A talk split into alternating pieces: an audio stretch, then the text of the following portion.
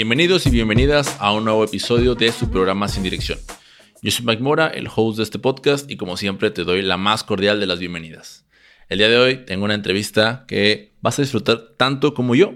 Y esto probablemente sea algo que escuches siempre, pero es que en realidad, de verdad, de verdad, que cada vez, cada vez que converso con, con los invitados que vienen al programa, siempre es un deleite y, y, lo que más me alegra es poder compartirlos contigo, que estás del otro lado y que evidentemente vayamos aprendiendo juntos, sobre todo en esos momentos en los que nos sentimos sin dirección.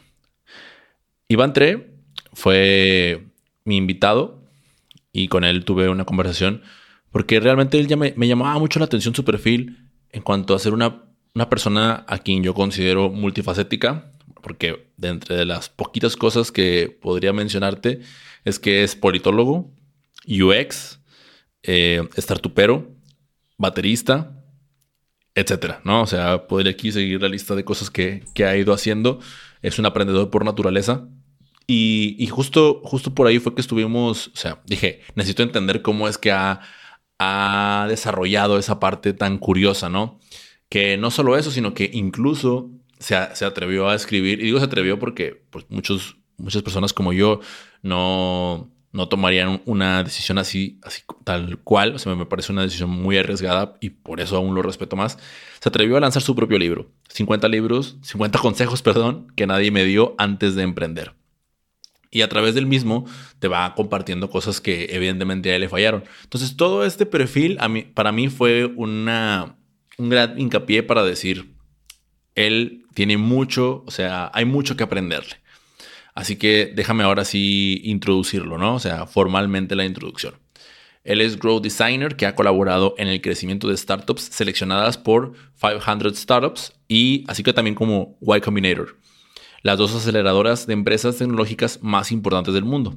Actualmente él es co-founder y Growth Designer de su, empresa Growth Marketing Team, que es una agencia que hace negocios B2B con el único propósito de ayudar a digitalizar de manera responsable a las empresas y que actualmente cuenta con clientes tanto en Estados Unidos como aquí en mi país, México.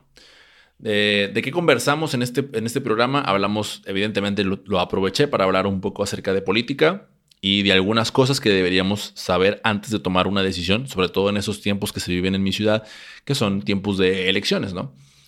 Eh, y sobre todo, bueno, no solo en mi ciudad, sino en, el, en, el, país se están registrando las elecciones más grandes de, que, se han, que han sucedido en toda la historia de, de, del mismo. Así que aproveché para conversar acerca de eso con él. También eh, hablamos de música, de nuestros gustos y también de, de su emprendimiento que tuvo hace un tiempo, la, la music.mx, la cual era una plataforma diseñada para para músicos que, bueno, en su momento pues no, no, tuvo, no tuvo éxito, pero pues que evidentemente logró grandes aprendizajes que también logró compartir acá y también comparte en su libro, el cual está muy bueno y se lo recomiendo para que lo lean. Alcanzamos a conversar también acerca de la antifragilidad, que es un tema que a mí personalmente me, me llama mucho la atención, o me llama mucho la atención, sobre todo en estos últimos, en estos últimos meses. Y lo que más me encantó fue que él logró dar la definición como, como la mejor, la, la definición más sencilla de comprender y eso me, encantó. Eh, hablamos de aprender a aprender, de formar parte de comunidades, de crear estrategias. Eh, una conversación que de verdad disfrutamos ambos en gran, gran manera. Para continuar la conversación, ya sabes que puedes escribirme a través de un correo a hola.sindirección.mx, ya que una vez que hayas terminado de escuchar el podcast, evidentemente, también te anuncio que la información está en las notas del episodio, así como también a Iván Tre lo, lo localizas como arroba Iván Tre. Damas y caballeros, con ustedes, Iván Tre.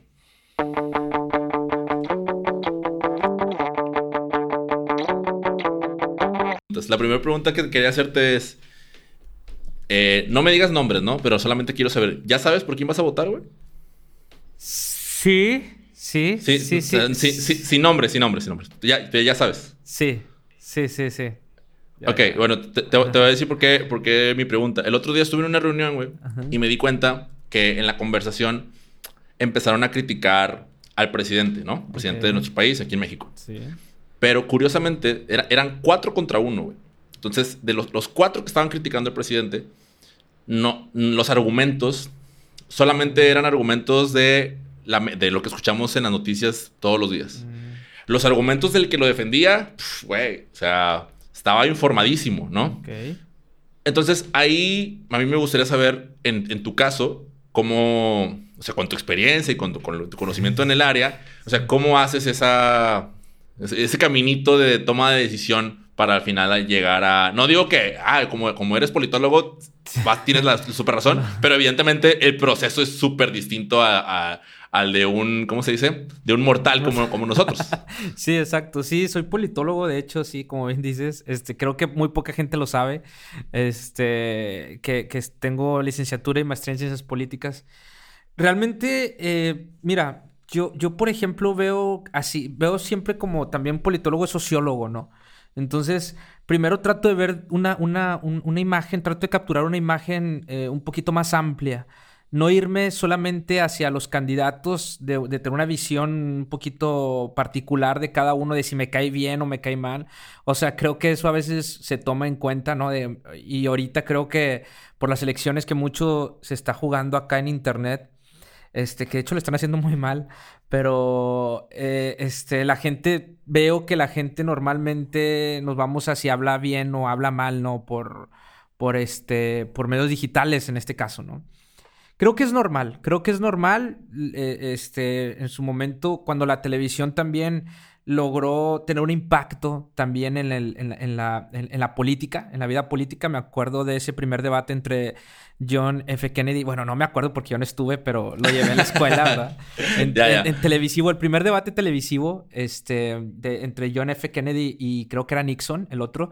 Los que lo escucharon, este, porque antes era la radio, cuando escucharon ese ah, eso te iba a preguntar de que, o sea, pues antes de la televisión, la, o sea, la radio, luego la tele y luego el internet. Ahora el internet, siempre, la, siempre la política. Pero, a ver, dices que lo escucharon, los que lo escucharon, ¿qué pensaron? Los que lo escucharon pensaron que había ganado el debate Nixon.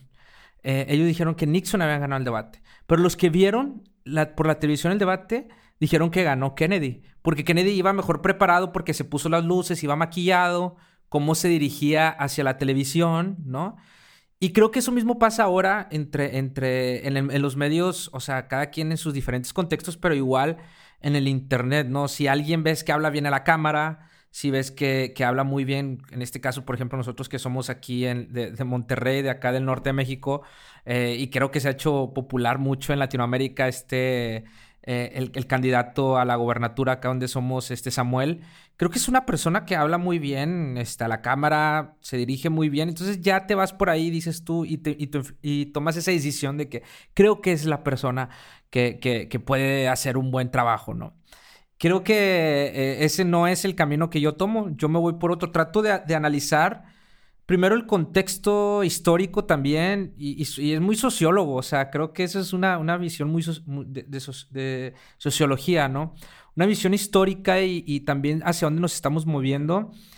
Y cuando, cuando, dices sociólogo, perdón que te interrumpa, cuando dices sociólogo te refieres justamente a, voltear hacia, hacia el pasado, hacia nuestra historia. Eso, eso es... Sí, y también no solamente hacia la historia, que también es una parte, pero también tener una imagen un poquito más amplia de, de cómo se comportan las masas, ¿no? De cómo nos estamos comportando. Ok. Y, y, y, eso es una visión que a mí me dio, por ejemplo, las ciencias políticas. Cómo, cómo nos vamos comport como, eh, sí, este, comportándonos en, en, en cuanto a masas. Y hay un... A mí lo que me, gusta analizar es eso. Y creo que yo en política, que llevé esta materia, uno la definen como la administración del poder. Entonces, este... Creo que a veces el, poder eh, es bueno hacer cambios de poder. O sea, creo que es bueno a veces esos cambios de poder. Y, primero veo, ¿no? ¿Quiénes son las fuerzas de poder que están atrás de, detrás de cada candidato, ¿no? O sea, ¿quiénes son? Porque el candidato es la imagen, nada más. Pero si te pones a ver quiénes son las personas que realmente están atrás, detrás de, ese, de esa persona, este, quiénes son, te vas a encontrar muchos nombres y vas a decir, ok, estas personas ya llevan mucho tiempo en el poder, o sea, o son las nuevas personas que quieren llegar al poder, ¿no? Entonces, eh, primero hago ese análisis y luego posteriormente sí me voy también mucho, porque lo he, lo he, lo he reflexionado muchísimo, también ya me pongo a, pensar en, la persona, que también creo que importa muchísimo, ¿no? La persona. Eh, y veo si... si eh, eh, y es muy difícil, es que es muy difícil porque tenemos pocas opciones. O sea, y todas votamos. Creo, creo que ese es el problema. Lo más difícil es decir, es que ninguno, ¿verdad? O sea, dices tú, es que de estos, de estos cuatro o cinco candidatos, es que ninguno me llama la atención. Pero bueno, vamos a ir eliminando, ¿no?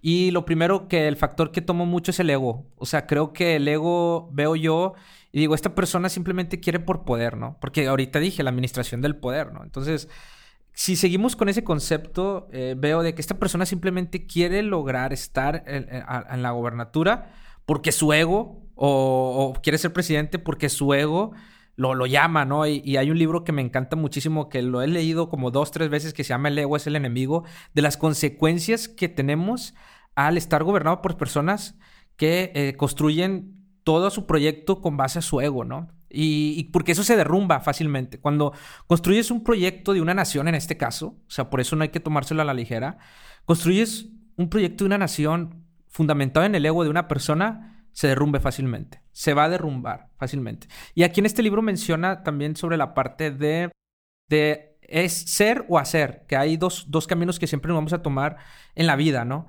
Y en este libro de Ryan Holiday, que es buenísimo, lo recomiendo muchísimo, a mí me cambió mucho la vida, eh, menciona sobre eso, de que en la vida a veces nos va a tocar tomar decisiones en si queremos ser o queremos hacer. En este caso, hay personas que nada más quieren ser gobernadores o realmente quieren hacer algo para gobernar bien, ¿no? A, la persona. Entonces, tomar esas dos decisiones es, muy difícil, porque si quieres ser nada más gobernador por ser gobernador, está fundamentado en tu ego y vas a a, pedir muchos favores, ¿no? Y, cuando llegues ahí, le vas a ver muchos favores y no vas a hacer ningún cambio. Pero si te quieres ir por el camino más difícil, que es el camino del hacer, es un camino, es un proyecto a largo plazo, no solamente a, corto plazo. Entonces tomo mucho estas variables y, empiezo a reflexionar sobre quiénes son estas personas. Sé que es muy difícil a veces este, elegir por las pocas opciones que tenemos y creo que ese es el problema también. El problema son las pocas opciones, pero el problema es también el sistema político electoral que tenemos en nuestro país, ¿no? Que es un sistema que solamente te invita a, la, participación cada seis años. No hay una democracia participativa realmente. Y creo que nada más cada seis años, cada tres años, es cuando vemos aquí al candidato, ¿no? Que viene y, y se para aquí a escucharnos y luego ya después de seis años ya no lo vuelves a ver. Creo que ese es el problema también, más que los candidatos es el sistema electoral que si nos ponemos a reflexionar otros sistemas electorales de otros países que son mucho más abiertos, que la, democracia es participativa, no solamente cada tres años ni seis años, sino votan también por los integrantes desde quienes van a ser los candidatos, ¿no? Es una lista abierta, se les llama, ¿no? Eh, este, es donde se genera una cultura mucho más abierta en cuanto a la participación y en cuanto a la participación política de los ciudadanos. Entonces, una, yo sé que el sistema político está, está complicado. Y contestando tu pregunta de, cómo elijo, pues sí, precisamente me pongo a reflexionar todo esto. Ya sé que el sistema político electoral acá en, nuestra región no es tan bueno. Ni siquiera tenemos una segunda vuelta como en otros países latinoamericanos, que si están cerrados los candidatos, se puede seguir una segunda vuelta. Aquí no. O sea, aquí si ganaste por punto 5, pues ya ni modo, él es el que ganó, ¿no? Entonces, ese es un problema muy fuerte en el sistema electoral. Pero yo primero, para, cerrar, es esto. Eh, hago un análisis histórico, social, de una, tener una big picture, ¿no? Una, una imagen grande. Y luego también ya me voy centrando poco a poco en cuanto a qué candidato es el que yo creo que puede, este, realmente quiere hacer algo y a veces es muy complicado porque ninguno, pero bueno, ¿quién es el menos peor, no? lamentablemente estamos en, ese, en esa situación. Sí, o sea, creo que eh, ¿Cómo decirlo? O sea, al final, a mí algo que me llamó la atención, por ejemplo, de, tu programa, este de Politicasters, era como de, oye, necesitamos tocar esos temas porque, o sea, y sobre todo de, una forma en la que se comprenda, ¿no? Porque, eh, sea, desafortunadamente tenemos ese tabú de, si no te quieres pelear con nadie, no hablemos de política, ni de dinero, ni de religión. Y por eso, o sea, por eso surgen los problemas, precisamente porque no, no, nos atrevemos a hablarlo, ¿no? Te digo, el, día que estaba esa, esa conversación, o sea, se calentaron los ánimos. Los ánimos se calentaron y estaban, y, y eran ataques eh, a, a, persona. O sea, como de, eres, un, eres un estúpido por pensar que lo que esa persona dice que es cierto. Pero entonces es de que, oye, espérame, o sea, acuérdense, que son compas, güey, ¿sabes? O sea, acuérdense que aquí estamos en una reunión, tenemos que no nos veíamos, güey, o sea, ¿qué, qué, qué, qué, está pasando? O sea, y, y, siento que eso siempre, siempre termina por recurrir, o sea, por falta de, de, de, charlarlo. Me, me, me alegra saber que lo vas a lo vas a retomar. Pero, o sea, ¿por qué, ¿por qué pararon? ¿Por qué se detuvo? ¿Por qué paramos? Es que somos dos amigos. El otro es DJ, que también es politólogo. Este, mi amigo Fer, que es DJ. Este, y, y, él ha tenido mucho trabajo ahorita eh, como DJ. hay, un tercero, ¿no? Sí, hay un tercer vato. Eh, hay, alguien más que, no, o sea, no, no alcancé, como me salté como la introducción y de repente decía, hay una voz, hay una voz aparte de DJ Pig. ¿Quién, es ese otro? Es, otra persona también, otro compañero, este, que él sí está ah, metido en la política. O sea, él sí también, ah, somos todos, nos conocimos en la facultad, en la licenciatura de Ciencias Políticas, los tres. La otra persona sí está muy metido en la política, entonces es la que nos trae todos los chismes también de lo que está pasando, ¿no? Este, claro. Sí está metido. Fer y yo los quedamos la cara en estos primeros episodios este, que surgieron. Eh, pues Fer es DJ y yo pues también he traído como que estos proyectos, ¿no? Entonces sí, sí paramos, pero la verdad sí hemos estado platicando de mínimo por Zoom. Y luego también Fer, el DJ, le dio COVID. Entonces, este, paramos un ratito por eso. Y, pero sí tenemos pensado retomarlo porque la gente, fíjate, la gente sí nos, nos, ha escrito de que, de que, oigan, este, ¿cuándo suben episodio? Yo pensé que nadie lo iba a escuchar, simplemente ese, ese, ese podcast salió porque son mis amigos de la facultad con los que tenía este tipo de charlas.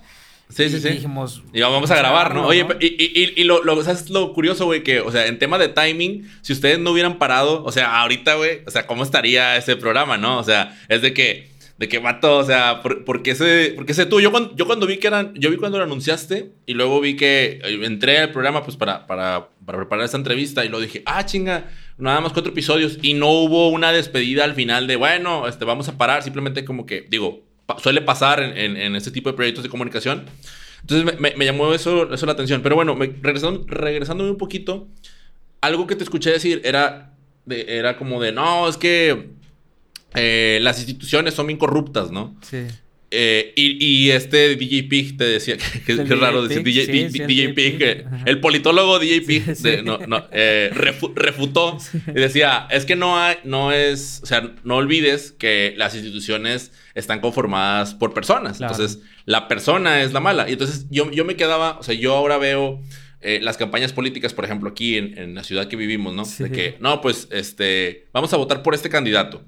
Y entonces volteas a verlo y dices, pero el partido, güey, o sea, el partido al que representa no me gusta, pero, pero pues confío en él. Entonces hay como una discrepancia muy extraña, ¿no? O sea, como, como de, de ahora confiamos más en la persona que en los partidos, pero al final del día, o sea, pues los partidos están conformados de personas. O sea, ahí, ¿qué, qué, qué es lo, o sea, o sea, ¿cuál, cuál es, qué, qué, es lo que tú percibes cuando, cuando eso sucede? O si tu percepción es igual eh, si sigues pensando lo mismo respecto a, que las instituciones como tal, pues no, no, tienen, no tienen futuro, porque evidentemente por el sistema que lo rige, que ya también mencionaste eso, ¿no? Pero ahí, o sea, ¿cuáles son tus opiniones en, ese, en, ese, en, ese, en esa área? Fíjate que ayer precisamente hablando con, con unos amigos, les dije que ya estaba cansado. O sea, le dije, la neta, estoy cansado de las instituciones, estoy cansado de...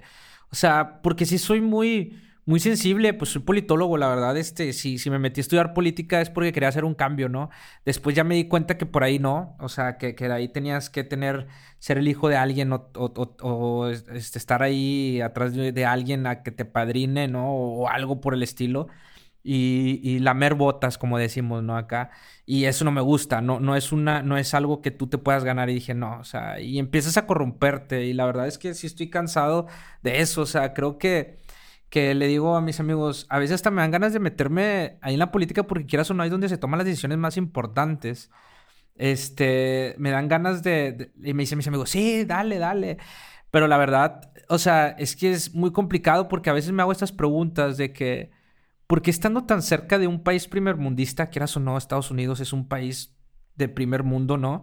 No somos, seguimos siendo un país muy rezagado, ¿no? O sea, seguimos siendo un país todavía este, muy, muy rezagado. Muchos hablamos, sé que hay muchos problemas y sé que podemos decir que eh, empezamos a darles soluciones muy, muy a veces simplistas a problemas muy complejos, como la ah, falta de educación, sí, ya sabemos que es, o sea, lo, o sea, podemos buscar mil maneras de cuáles son la corrupción, ¿no? eh, y sabemos, ¿no? Sabemos, pero creo que también, eh, hablando de este tema de las instituciones, creo que también hay una, eh, se le llama, no recuerdo bien el nombre, pero es como que, que llevamos llevamos trayéndonos eh, una tradición, por así decirlo, pero es una tradición no buena, sino una mala, este, que venimos cargando como instituciones y como país México, ¿no? O sea, realmente creo que no creemos en nosotros. Y, pensamos como esa frase, ¿no? El que, el que atranza no avanza, o no me acuerdo como que es muy acá de México, no sé si en Latinoamérica también, pero es una frase que, la escuchamos muchísimo y que realmente está arraigada en las instituciones por las mismas personas. O sea, y, sabemos de que no, ya no se puede hacer nada. La verdad es que eh, ya las, instituciones están muy corrompidas. Ya, y es real, o sea, no es algo que no, o sea, sí es real. O sea, a mí me tocó estar, por eso me salí a la política, porque sí están muy corrompidas. O quieres estar aquí, necesitas alinearte. Si no, vete a otro lado. Por eso me fui, por eso este, me, vine y me mudé al mundo tecnológico que donde yo digo, oye, desde una computadora o con, o, con internet puedes impactar a muchas personas o puedes llegarle a más personas. Me gustó más esa parte. Eh, por eso me mudé a, a, todo el mundo startupero y digital, ¿no? Este, que, tampoco, que tampoco es el, más. Exacto. Ya después me di cuenta acá que también tiene, que también tiene su, que también está muy corrompido todo, que también, o sea, pero creo que, que, que, que no nos, o sea, sé que entiendo que las instituciones este, están muy corrompidas. A veces entendemos que podemos confiar en la persona, pero en, el partido no. y la verdad es que no tengo una respuesta como tal hacia eso. Simplemente lo que la respuesta que yo te puedo dar es que estoy cansado de eso también. O sea, yo también estoy cansado de que, de que no puedas confiar en ningún. Ya los partidos políticos están corrompidos, ya también los, los candidatos también ya están corrompidos, ¿no? O sea, y, y, y es cansado realmente. O sea, porque no ves una salida. O sea, creo que necesitamos. Este tipo de problemas se resuelven de arriba hacia abajo. O sea, no hay de otra. O sea, no es de abajo hacia arriba. O sea, creo que es de arriba hacia abajo. Las personas que están arriba tomando decisiones son las personas que realmente deben de, tener un cambio total. Y, y, ahora, también el cambio debe ser a largo plazo también. O sea, creo que no debemos de buscar un proyecto a corto plazo. O sea, decir, oye, pues me meto a la política o todos estos políticos. No, que en tres años voy a cambiar Nuevo León. Nadie va a cambiar Nuevo León o México en seis años. O sea, tenemos que buscar, México tiene que buscar soluciones a largo plazo. Y creo, y creo que eso es lo que tiene Estados Unidos. O sea, Estados Unidos busca, o los gobiernos primermundistas, o las empresas, eh, este, en este caso, ¿no? Buscan soluciones a largo plazo y no soluciones a corto plazo. Entonces, creo que, eh, eh, te digo, es como algo mental que ya tenemos los, los mexicanos en que nos está como algo que, traemos, no sé si de la conquista, no sé si, si de, algo que por ahí traemos, ¿no? Que siempre nos hacemos menos, que no podemos cambiar nada, que, México así es, ya, ¿no? Y, los daddy issues que, tiene, que tenemos como mexicanos, ¿no? Los daddy issues, exacto. los daddy issues que tenemos. Está, está bien, o sea, a, mí me, llama, me llamó la atención yo también estuve trabajando en una, en una institución, una institución pública y, y entonces había la institución, era una institución municipal, entonces la, la, institución estatal hacía una competencia deportiva y nosotros participábamos. Entonces lo, lo, que me llamaba la atención es que había ciertas ventanas, ¿no? Dentro del reglamento que decías, uy, por aquí me meto porque pues esta parte, pues no dicen que no se pueda. Entonces entras y luego se da la competencia, se dan cuenta de, eh, eso no, no, no, no dijiste que no se podía. Bueno, entonces agarraban el sistema, lo, lo, acomodaban todo, que para esto yo había trabajado en ambas partes, también ya había trabajado en la parte estatal. Entonces arreglaban el y luego lo volvían a poner. Y entonces el pensamiento hacia acá era, ah, ya, lo, ya, ya no lo permites. Bueno, a, a ver, ¿qué, qué, qué cosa sí se puede, ¿no? Obviamente esta generalización yo sé que está mal porque tampoco voy a decir que todo el tiempo era así, pero sí me llamaba la atención que existía ese pensamiento de necesito hacerlo yo antes y descubrirlo yo antes porque el otro lo va a hacer. Mm, o sea, ¿sabes? o sea, necesito, necesito si, si, voy a hacer trampa o no, necesito por lo menos saberlo porque por ahí, porque por ahí me van a dar. Y, y, entonces era como tan, tan normalizado y tan naturalizado que después, que después ya dices, pero ¿por qué, güey? O sea, ¿por, ¿por qué estoy dando por hecho o sea, porque estoy dando, digo, que me van a madrear, ¿no? O sea, y, y, y, lo peor, o sea, te, te, anclavas a esa creencia y luego después cuando sucedía, ya ves, ya ves, te dije, güey, o sea, eres un estúpido porque no lo hiciste. Claro. O sea, e, e, el, el, el, sistema eh, tiene fallas, ¿no? Entonces se arreglan, pero tú al mismo tiempo estás viendo cómo, cómo vencer al sistema. Entonces es como una relación bien tóxica eh, que, que, pasa, que pasa tanto en, en las instituciones, o sea, políticas como en, otras partes. Ahora, no, no, sé si, no sé si a ti te pasó o, te pasaba, güey, que, que, oye, bueno, a mí, a mí por ejemplo, en, el caso de lo que yo estudié, ¿no? De, de, de, deportes, era de que, ay, güey, o sea, ¿qué estaban haciendo? ¿Qué te ponen a hacer lagartijas o qué? No sé qué. O sea, a ti cuando te, cuando te abordaban o sea, supongo que te, tiraban por el tema del, lado de, lo que acabamos de platicar, ¿no? Por el tema de, los partidos políticos, de las fallas que había dentro. ¿Qué te decían? Sí, a mí, por ejemplo, me decían que, bueno, me, llegó me llegaron a decir que, no era bueno para, para ser político porque dicen, para ser político necesitas ser canijo, necesitas ser frío, necesitas ser malo, ¿no? O sea, eh, eh, y fíjate, o sea, es, es, a mí me llegaron a decir muchas personas de que es que tú no vas a ser buen político porque tú sí quieres hacer el cambio, güey. Y, y, o sea, te lo juro, o sea, te lo juro que sí me, me, llegaron a, a, decir eso. Y yo, o sea, y que para ser político necesitas, pues, este, hacer tranzas y necesitas para avanzar, ¿no? Fíjate que, que tan, tan, la cultura, ese inconsciente colectivo que se le llama, ¿no? Ese inconsciente colectivo que, que, que está, ¿no? El, el decir de que si eres político ya eres corrupto este, y, que es normal y ya la gente lo acepta. O sea, la gente lo acepta a tal grado de que me digan, no, tú no vas a ser un buen político porque tú sí quieres ayudar a la gente. Porque, y, es lamentable porque es ahí donde se toman las grandes decisiones. Nosotros podríamos hacer lo que sea. nosotros los emprendedores o los empresarios o la gente que se dedica a, a crear empresas, podría ser, pues de repente llega una ley y te lo tumba todo, ¿no? Vemos las fintech, por ejemplo, las fintech estaban creciendo muchísimo acá en México. Llegó la ley, la ley fintech, todos se tuvieron que alinear y otra vez, muchas que estaban creciendo, otra vez ya no pudieron, o sea, ya dijeron, no, no podemos con esto, ¿no? Este, incluso PayPal ya ni siquiera tiene su wallet acá en México por lo mismo de la ley fintech. O sea, ahí es donde se toman las grandes decisiones y la gente o no, los, no lo vemos y si queremos hacer grandes cambios que trasciendan, tenemos que estar ahí metidos en qué, se están, qué decisiones están tomando en la política que nos pueden afectar a nosotros, ¿no? Pero sí, lamentablemente así me decían a mí de que no iba a ser bueno para, para la política porque, porque yo sí quería cambiar. Incluso me acuerdo que a mí me invitaron a, a un proyecto a, a Chiapas, fíjate yo, un proyecto gubernamental a Chiapas. Este, a mí me encanta Chiapas, o sea, es un, es un, en el sur de México, es un, Está, está hermosísimo. Y este. Y, era un proyecto, ¿no? Muy padre, muy bonito, donde la gente. El, gobierno le iba a dar recursos a las personas para que abrieran su, su, pues, su trabajo, ¿no? Un oficio o algo para que pudieran emprender, ¿no? Me encantó, me invitaron y yo dije, genial, me acuerdo que eran los últimos semestres de la facultad.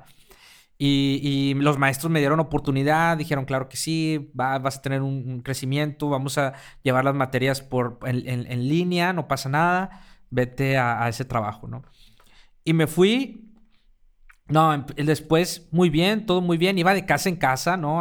buscando personas jugando, jugándose la piel realmente, o sea, de que, a ver, usted señora tiene trabajo, tiene un hijo, o sea, qué necesidad tiene, ¿no? Y tocando puertas de casa. Oye, güey, antes, de, antes de hacer eso, ¿ya habías hecho algo, algo similar a eso? ¿El, tocar puertas de desconocidos o no? Sí, vendiendo, de chiquito yo vendía, mi papá me enseñó a, a, a vender de chiquito, este, y, y siempre me, me, daba así como mi papá era, un, pues era de, de, rutas, era un buen vendedor. Él abría rutas de camiones en el, en el, norte de México. Él se conocía todo el norte de México, buenísimo.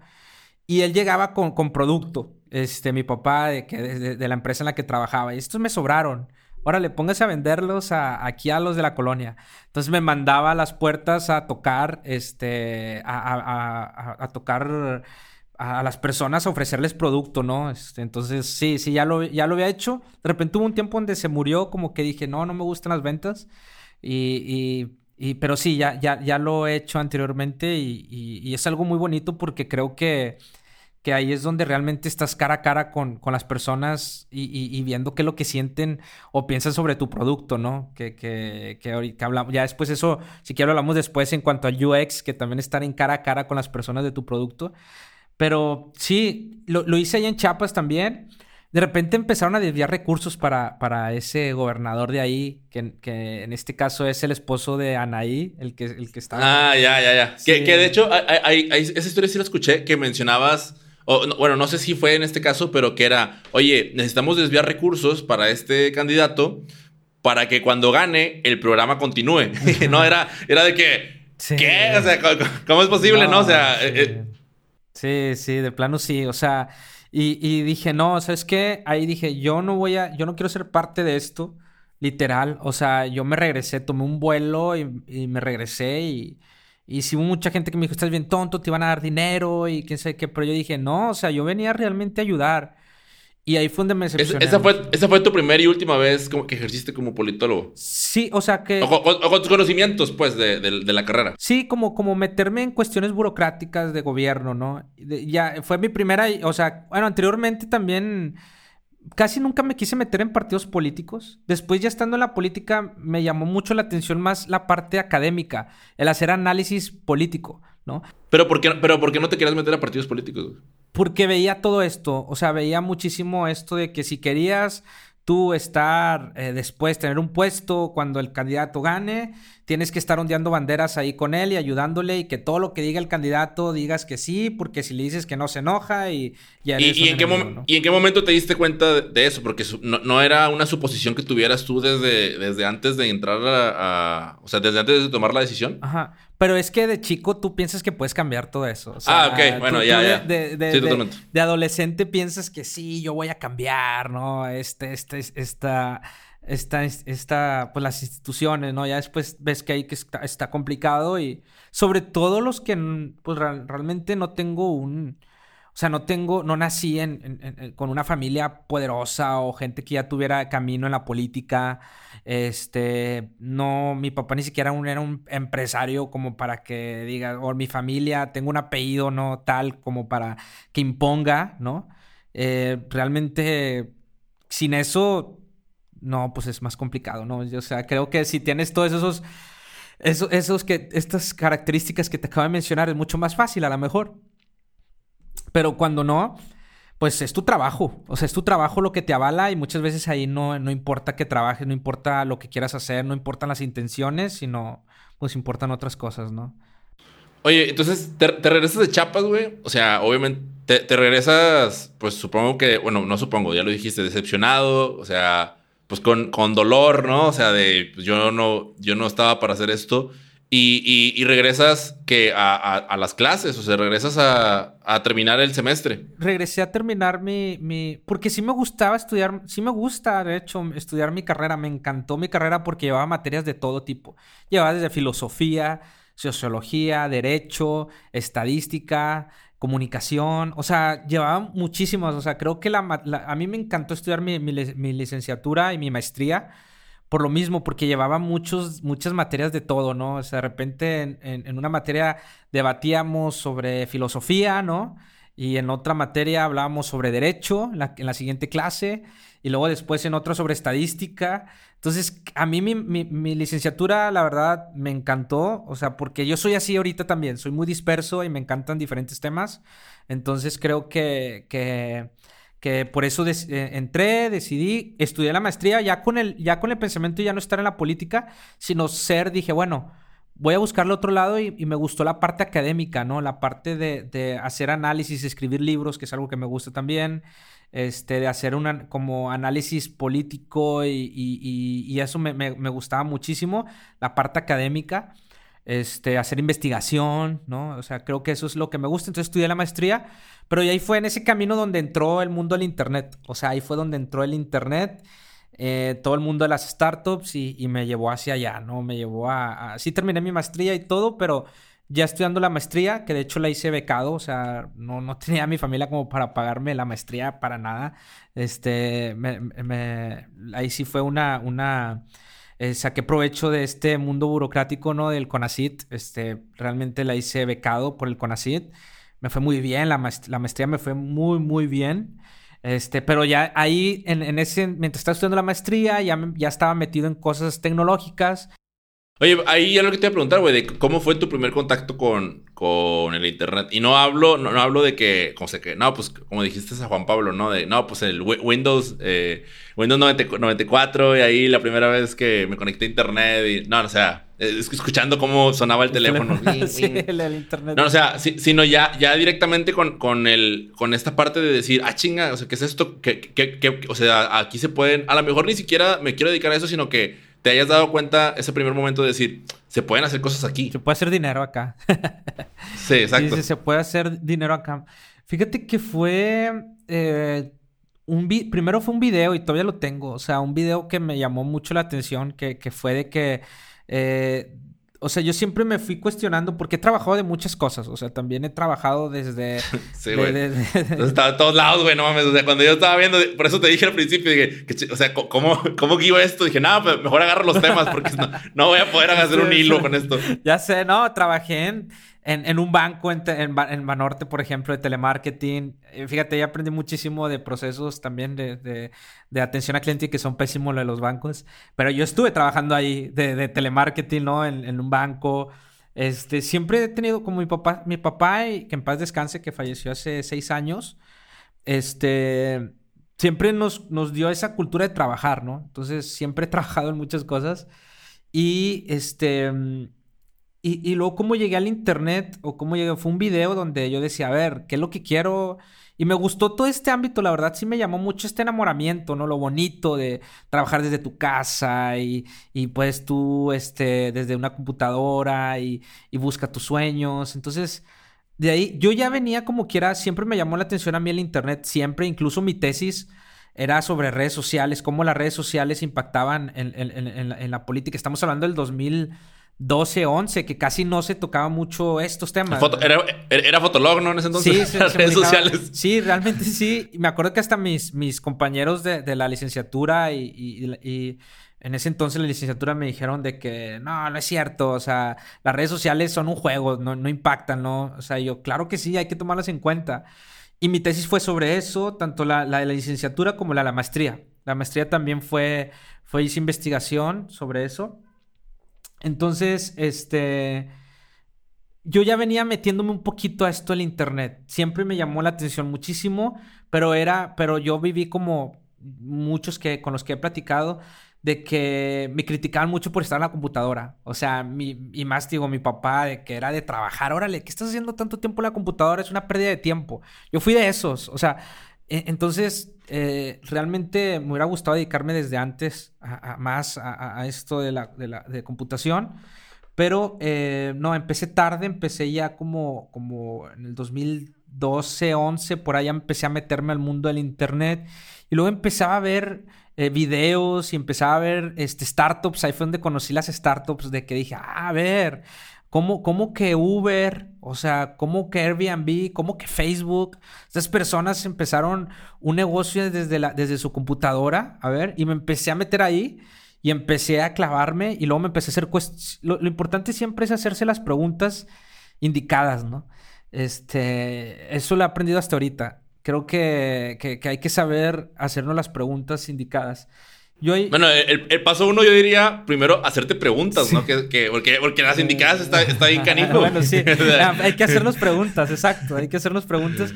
Y mi pregunta fue, dije, a ver, ¿dónde se hacen las aplicaciones? O sea, si estas personas... ¿Esa fue tu pregunta indicada? Sí, mi pregunta, sí, porque dije, a ver, ¿dónde? Y, y ahí aprendí a, hacer aplicaciones o a programar, ¿no? Me empecé a meter a aprender cuestiones de, en Internet. Ahí sí fue todo natural Internet. Empecé a aprender a programar este, empezando... Pero, pero, que te interrumpa, güey, pero es que se me hace muy interesante cómo en el, en, el 2014, güey, o sea, eh, tú, tú, eres nada más un año mayor que yo. Entonces yo, yo inmediatamente me, me, me, identifico de que, oye, ¿qué estaba haciendo yo con 24 años? Yo con 24 años estaba trabajando en una biblioteca, en, estaba, en una estaba frente a una computadora de 9 de la mañana a 12 del mediodía y lo único que hacía era usar Facebook y WhatsApp, güey. Pero pero nunca, pero o sea, no, te estoy diciendo que lo usaba para, para trabajar, güey, lo usaba porque estaba para estar relacionándome con personas y la madre, entonces jamás pasó por mi cabeza el cómo funciona esto, ¿sabes? En ningún momento, güey. Por eso ahorita que tú dices, oye, o sea, veo internet y cómo funciona esto, cómo se puede hacer dinero aquí, es como de, vato, o sea, que, que nada más muy revolucionado, güey. Siempre he sido muy inquieto en cuanto a preguntas, güey, fíjate, o sea, creo que a veces yo antes lo tomaba como un como un defecto, fíjate, no como una... Me avergonzaba porque soy muy inquieto y la gente dice, ni sabe ni lo que quieres, ¿no? ¿Cómo que estudiaste política y ahora quieres estar en la computadora y quieres esto? O sea, realmente yo he pasado sobre eso y, para mí el ser inquieto yo antes lo veía como un defecto más que como tú dices de que, oye, este, lo ves, más como ahorita que tú lo mencionas positivo, yo siempre lo veía como un defecto que me llamaran la atención tantas cosas porque eh, no sé, porque la gente te dice, no te enfocas, ¿no? O sea, enfócate, enfócate. Eh, estudiaste políticas, estudiaste una maestría y ahora quieres, este, quieres dedicar a esto el Internet. O sea, creo que, que, que, siempre me he sentido mal por eso, pero creo que ahora ya lo he tratado de sobrellevar, ¿no? Pero sí, fíjate, me, me, cuestioné eso de que dije, a ver, ¿cómo se hacen? Y buscaba en Google, o le preguntaba a Google, a San Google, ¿no? A ver, dónde se hacen las aplicaciones y luego me empecé a meter y luego era un mundo, un mar, dije, no manches, es un mar, ¿no? De, de esta información de lenguajes de programación, de que, qué diferencia tiene, no sé, Java con C Sharp, ¿no? Y los entornos de programación como Android Studio, que descargué en ese momento Android Studio, y me empecé a hacer ahí programaciones y luego me empecé a meter a toda la parte de, empecé a conocer todo este mundo de tecnológico de lenguajes de programación de Python, de JavaScript, de HTML, de CSS, cuáles son los lenguajes de front, cuáles son los lenguajes de back, o sea, y cuáles te sirve para cada uno, qué diferencia tiene un lenguaje de otro. Entonces me empecé a meter ahí mucho, o sea, soy muy terco, me desvelaba aprendiendo a programar y, y cuando, y, y me acuerdo cuando instalé, me acuerdo la primera vez que instalé Android Studio en mi computadora toda viejita, o sea, no, no, no, o sea, no sé cómo logré instalar. Me acuerdo que hasta un amigo me regaló una computadora, fíjate, un amigo me regaló una computadora de que ten, o sea, no era la, mejor, pero me la regaló y me dijo, dale, para que te enseñes a programar. Uno de esos amigos, Cuba, que también lo invitó a mi podcast, es de esos carnales que siempre me ha apoyado. Y, y, aprendí ahí a programar, ¿no?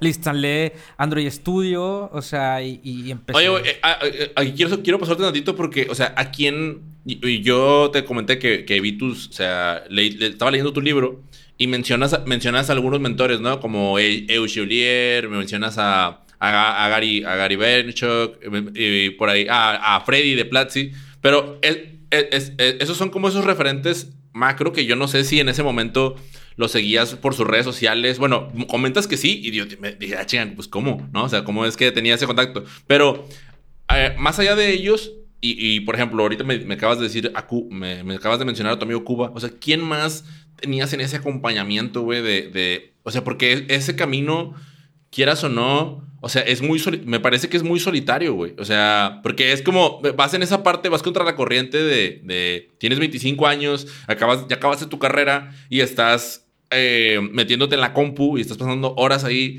obviamente que la mayoría de las personas, ¿no? Incluso no sé si tenías relación de pareja en ese momento te estaba diciendo de que qué chingo estás haciendo. Ajá, o dame tiempo, que es lo más importante, ¿no?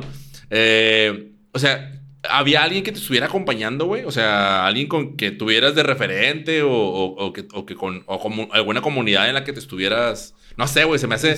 Se, me, hace muy raro. Si lo hiciste solo, güey, la neta, mi hombre, muchas gracias. Me encantan tus preguntas, güey. La neta me encanta charlar. Me está gustando mucho platicar contigo, güey. Ah, es que, güey, igual, güey. Estoy aquí aprendiendo mucho. Fíjate que sí fue solo y fue muy doloroso. O sea, porque ni siquiera con amigos podría podía compartirles, ¿no? O sea, sí fue muy doloroso al principio. Fue un, acompañamiento solitario. No había tanto estas comunidades como ahora. O sea, por eso, por eso después empecé una comunidad de, de, UX y todo el rollo, porque yo sentía que a mí me hubiera gustado que me acompañaran en todo cuando yo inicié en todo este, en este proceso. Pero fue solo, o sea, fue muy doloroso. Y creo que que eran esas personas que también comentaban en Stack Overflow, por ejemplo, esta, esta página donde si tienen dudas la gente preguntaba y esa, esa duda que tú tenías de programación, otra persona ya la tenía y luego este, ahí había un chorro de gente que contestaba. Eso es lo bonito del Internet también. Este, creo que eso, eso era algo que, que a mí en lo personal me, me, me, me ayudó a salir adelante, a aprender esto. eh, porque no podía yo con nadie más hablar de estos temas, o sea, ni con amigos, porque de hecho hasta la fecha mis amigos no saben a lo, lo que me dedico ni nada, pero, pero en ese momento sí fue muy doloroso porque no tenía con quién con quién hablar, ¿no? Con quién, este, pues sí, un acompañamiento que te da una comunidad a lo mejor, ¿no? Este, y, me topé mucho, yo solo soy muy clavado, soy muy obsesionado. Creo que algo que yo tengo es que soy muy obsesivo y, y, algo que no voy a estar, este, tranquilo hasta cuando ya lo, lo, entienda a profundidad como los principios, o sea, como me voy a las bases y hasta que lo comprenda y lo haga mío ese conocimiento, creo que ya voy a estar tranquilo, ¿no? Entonces, creo que eso fue lo que me sacó adelante, o sea, como ir aprendiendo, desvelándome, me acuerdo que me quedaba hasta las 5 de la mañana porque no estaba roto un, código y no sabía por qué, porque pues yo no estudié esto, entonces me iba hasta, buscaba en internet, buscaba en todo este camino y me iba. Y, creo que algo que también me ayudó muchísimo también, creo que lo que mencionaste ahorita, eh, la comunidad, por ejemplo, de Freddy, de Platzi, este, si bien nunca le he pagado ningún curso, o sea, ahí, la verdad nunca le he pagado ningún curso a, Platzi, pero esos videos de que subieron de YouTube, creo que, o sea, ahí fue donde, donde ellos realmente me acompañaron en sus videos de YouTube también, donde dije, ah, mira, hay gente que, que también le gustan estos temas, ¿no? Y ahí fue donde ellos me acompañaron también. Sí. Qué loco, güey. O sea, se, me hace, o sea, se me hace muy masoquista, güey, eh, lo, lo, de hacerlo solo, pero también lo relaciono, o sea, y, te lo digo porque a mí me pasaba, o sea, a mí me pasó lo contrario, güey, ¿no? Yo por mucho tiempo, por mucho tiempo estuve como buscando el camino fácil, el, no esforzarme mucho. Y, bueno, estas son cosas que ya estoy viendo en mi terapia, ¿no? Que, que tiene mucho que ver con esa parte de logras cosas eh, a determinada edad, no sé, de niño, ¿no? De la secundaria. Y luego después cuando empiezas a ver que ya probablemente no la logres, como vienes acostumbrado a, a lograrlas, entonces mejor, no, mejor me voy a y vas bajando, vas bajando, vas bajando. Entonces de repente llegó un momento en el que le bajé un chingo, me topé y, y otra, otra, vez. Entonces ahora algo que, que, detecto en esas personas a las que admiro es como de, oye, güey, o sea, ¿cómo lo hiciste fácil, no? Incluso hace poquito le pregunté, oye, los tips. Y es de que, y es de que no, es que no hay tips, güey. O sea... Eh, eh, o sea, chingate, güey. ¿Sabes? como de, ah, sí, o sea, no, ve, chingate, güey. Entonces ya fue que, puta, sí, tienes razón, o sea, porque estoy, porque estoy buscando los hacks, ¿no? Entonces ahí es como pues, redirigirlo, ¿no? Y ahorita yo noté aquí la parte que me llama mucho la atención de ti, ¿no? De, yo soy obsesivo y, y, es como, bueno, tú, ¿verdad? Tú lo dijiste, soy obsesivo y soy disperso. Entonces, eso más allá de verlo como, como algo negativo, o sea, pues no es, no es que sea malo, ni tampoco que sea bueno, o sea, se pueden utilizar ambas pa, para, para tu propio beneficio, ¿no? Porque es como tu propia ventaja injusta y... Ventaja injusta. Me encanta ese concepto. Ventaja injusta, me gustó, porque ahorita lo tocamos también en... Sí, sí, es, es, un libro, güey. Ahorita te voy a quedar con, el, autor. Sí, Te, lo voy a pasar. Es, no me acuerdo ahorita, pero es las ventajas injustas. Órale. ahora, eh, quiero conectar esto, güey, con la parte del otro tema que quería platicar contigo. Y, y, se me hace que empiezo a ver una cierta relación. No sé, güey, ya tú me dirás. O sea, a ti te gusta mucho la, la música y los podcasts, y a mí igual, güey. O sea, yo no hay día no hay día que, que, no. De hecho, hay una canción de un grupo de rap que me gusta mucho, de, que se llama Falsa Alarma, que se llama un, un, Día Sin Música y relata la historia de no, no hay música en todo el día, güey, y, y, como que, ¿qué pedo, no? Entonces, yo, yo todo el día estoy escuchando música, güey. No, no, no sé. ¿tú también? Ahorita estoy escuchando, de hecho, yo lo tengo bajito, o sea, traigo lo-fi entonces siempre. Ah, te la voy a copiar esa, güey. Te, la, eh, te, la voy a copiar. Está, muy buena. No, nunca se me había ocurrido escuchar sí, lo-fi en eh, tiene lo, Tengo lo-fi ahorita. está Spotify y le bajo al volumen nada más mientras estamos hablando. Oye, tienes tu propio proceso de. ¿Cómo se dice? De experiencia de ser entrevistado. O sea, tu propia. me van a entrevistar. Ya sé que mi proceso es poner mi lo-fi. Pues, estás loco, güey. Ya, estás loco, lo confirmo. Oye, ¿te gusta el rap? Hay una canción aquí, ¿te gusta el rap también que me encanta ahorita que hablando de la música? Música de este Nash, el del idioma de los dioses, creo que se llama esa canción. Que está dedicada a la música, está genial. A la música. ¿Verdad la escuchaste? Ah, sí, yo, yo, hace dos años empecé a escuchar otra vez rap porque como que lo, lo dejé. Y, y, ahora que lo escucho, yo, yo, decía de que, ah, se pasa. O sea, eh, son raza que, que leía, no sé, güey, o sea, leía estoicismo, leía filosofía. Y entonces era como, como de o sea, tantos conceptos que, que, igual, ahorita hay muchos que no entiendo, pero es como de, ay, güey, o sea, creo que por aquí me gustaba. Y creo que de ahí luego se conectó con los podcasts, ¿no? Porque pues escuchar rap es escuchar casi casi como gente hablar, ¿no? O sea, te, está contando algo o incluso a veces te están contando hasta, una historia. Pero, pero ahorita he estado como reenamorándome, o sea, porque a mí, a mí, a mí me encanta, me mama, y, y, ahora que lo escucho a través de que, ah, se pasó de lanza, esa parte no la había, no la había comprendido hace años, güey. Sí, es que ellos leían un buen, bueno, por, por, lo mismo, ¿no? Yo creo que necesitan muchos recursos de palabras, entonces, pues, a, a, leer y, y, a buscar esas palabras para, para sacarlas después, ¿no? En, en, en, en canciones. Entonces, qué chido. Ah, ah, ah, había algunos que decían que, que, incluso creo que ese fue Tote King que decía que se le ponía a leer el diccionario. Y yo decía de que, ¿quién lee el diccionario? O sea, en aquel entonces, ¿quién lee el diccionario, güey? Pues obviamente ocupa recursos, ¿no? Pues, vas, vas, a hacer, vas a hacer rimas y pues necesitas eh, copiar, que, bueno, ese es otro tema del...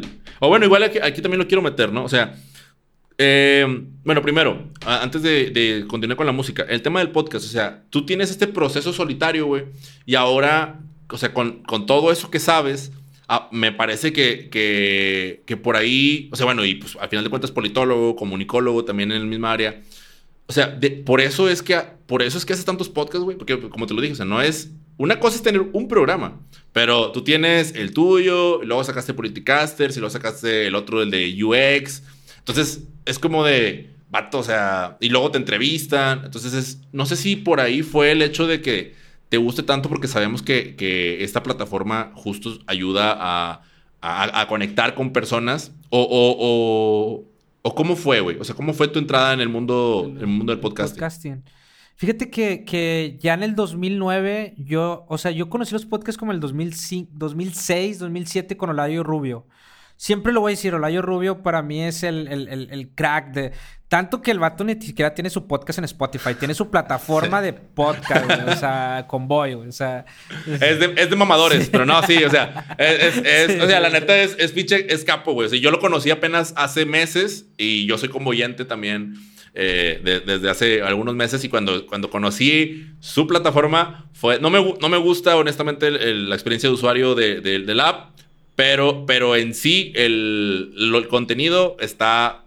Me gusta un chingo. Yo les escribí, de hecho, de que, oigan, yo les ayudo con su UX y todo el rollo. pero ya no me contestaron. Entonces, este. Se lo pierden. No, hombre, es que me gusta mucho Olayo Rubio. O sea, creo que fue él, él en el 2005 empezó con los podcasts.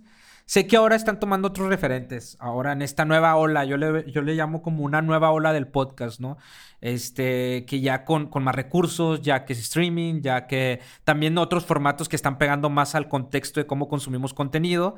Yo sé que lo Layo Rubio ahorita no creo que pegue tanto su, formato, que es de mucha producción, este, realmente le mete un guion impresionante. Es lo que me encantó de cuando escuché el podcast en el 2005 o 2006, no me acuerdo. Pero bueno, Layo empezó su podcast en el 2005. Entonces fue después de eso, ¿no? Después de su podcast. Este. Y, y, cuando lo escuché dije, ¿qué es esto? Es como una película con puros. O sea, dije, ¿qué es esto? es una película, es un programa de radio, pero no porque está grabado.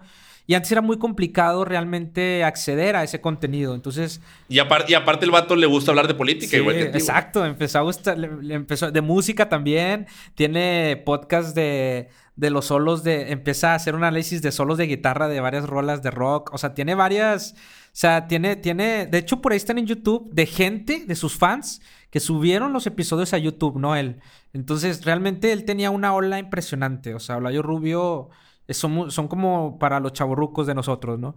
Y ahorita los jóvenes escuchan Roberto Martínez y esas cosas, ¿no? Pero, pero Olayo Rubio para mí, cuando lo escuché, dije, wow, dije, quiero hacer eso. Como te digo, siempre soy bien inquieto. Y dije, quiero hacer eso. ¿Cómo se hace? Tengo que aprender.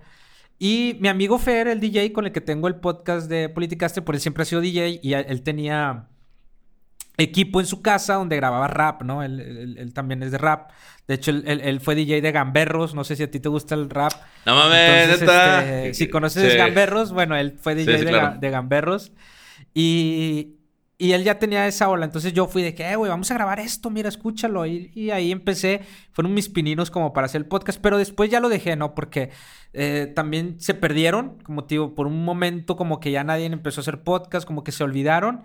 Y luego después viene otra ola muy fuerte que ya es esta ola de, otra vez vuelven a retomar. Yo creo que es mucho por, por la forma en cómo consumimos eh, contenido ya, ¿no? Antes era muy complicado en la computadora, antes no había estas plataformas de streaming como Spotify y todas las demás que existen, la tecnología no estaba preparada, antes era muy complicado grabar desde tu casa. Y esto que estamos haciendo era muy complicado anteriormente. Y creo que ahora ya es más fácil. Empiezan a retomar eh, otros, otros formatos fuerza, como las charlas, ¿no? Creo, creo que eso vuelve a retomar mucha, mucha fuerza en, los podcasts. Y, este, y ahí fue donde dije, ah, déjame retomarlo otra vez. Fue, empecé otra vez con los podcasts por mi emprendimiento de un emprendimiento que tuve de la music era, music.mx. Exacto, la music.mx, que era como un OnlyFans. El, Spotify, el Spotify con OnlyFans mexicano. Para, para, artistas de música, ¿no? Exacto, sí, sí. Esa era, esa era la idea. Este, fracasé, no, no, no, no, no, no funcionó. Este, en su momento. Pero cuando yo empecé, me acuerdo que no nos abrían las puertas los medios de comunicación, ni siquiera las aceleradoras, ni siquiera nadie apoyaba, ¿no? De que este proyecto. ¿Y qué te decían, güey? O sea, ¿cuál, cuál era? Si escuché, si escuché esa parte, bueno, no es cierto, no escuché, esa, parte la leí. O sea, que dices de que no, no me, o sea, no nos quisieron ni recibir, o sea, incluso 500 Startups te dijo, o sea, ni, ni te contestó el correo ni nada. Eh, pero, pero ¿cuál era, cuál era la respuesta? O sea, el por qué no, qué, qué era de ellos, qué, qué, era lo que los, los tenía tan limitados en ese sentido. Creo que eh, uno, ya cuando está ahí dentro, porque después, este eh, trabajé en un fondo de inversión y ya vi cómo se mueve todo este mundo de las startups y, el mundo del dinero, este, también acá en Latinoamérica. Y las startups, como dijimos al principio, no estamos exentos. También las instituciones acá también en, el mundo de emprendimiento también están muy corrompidas.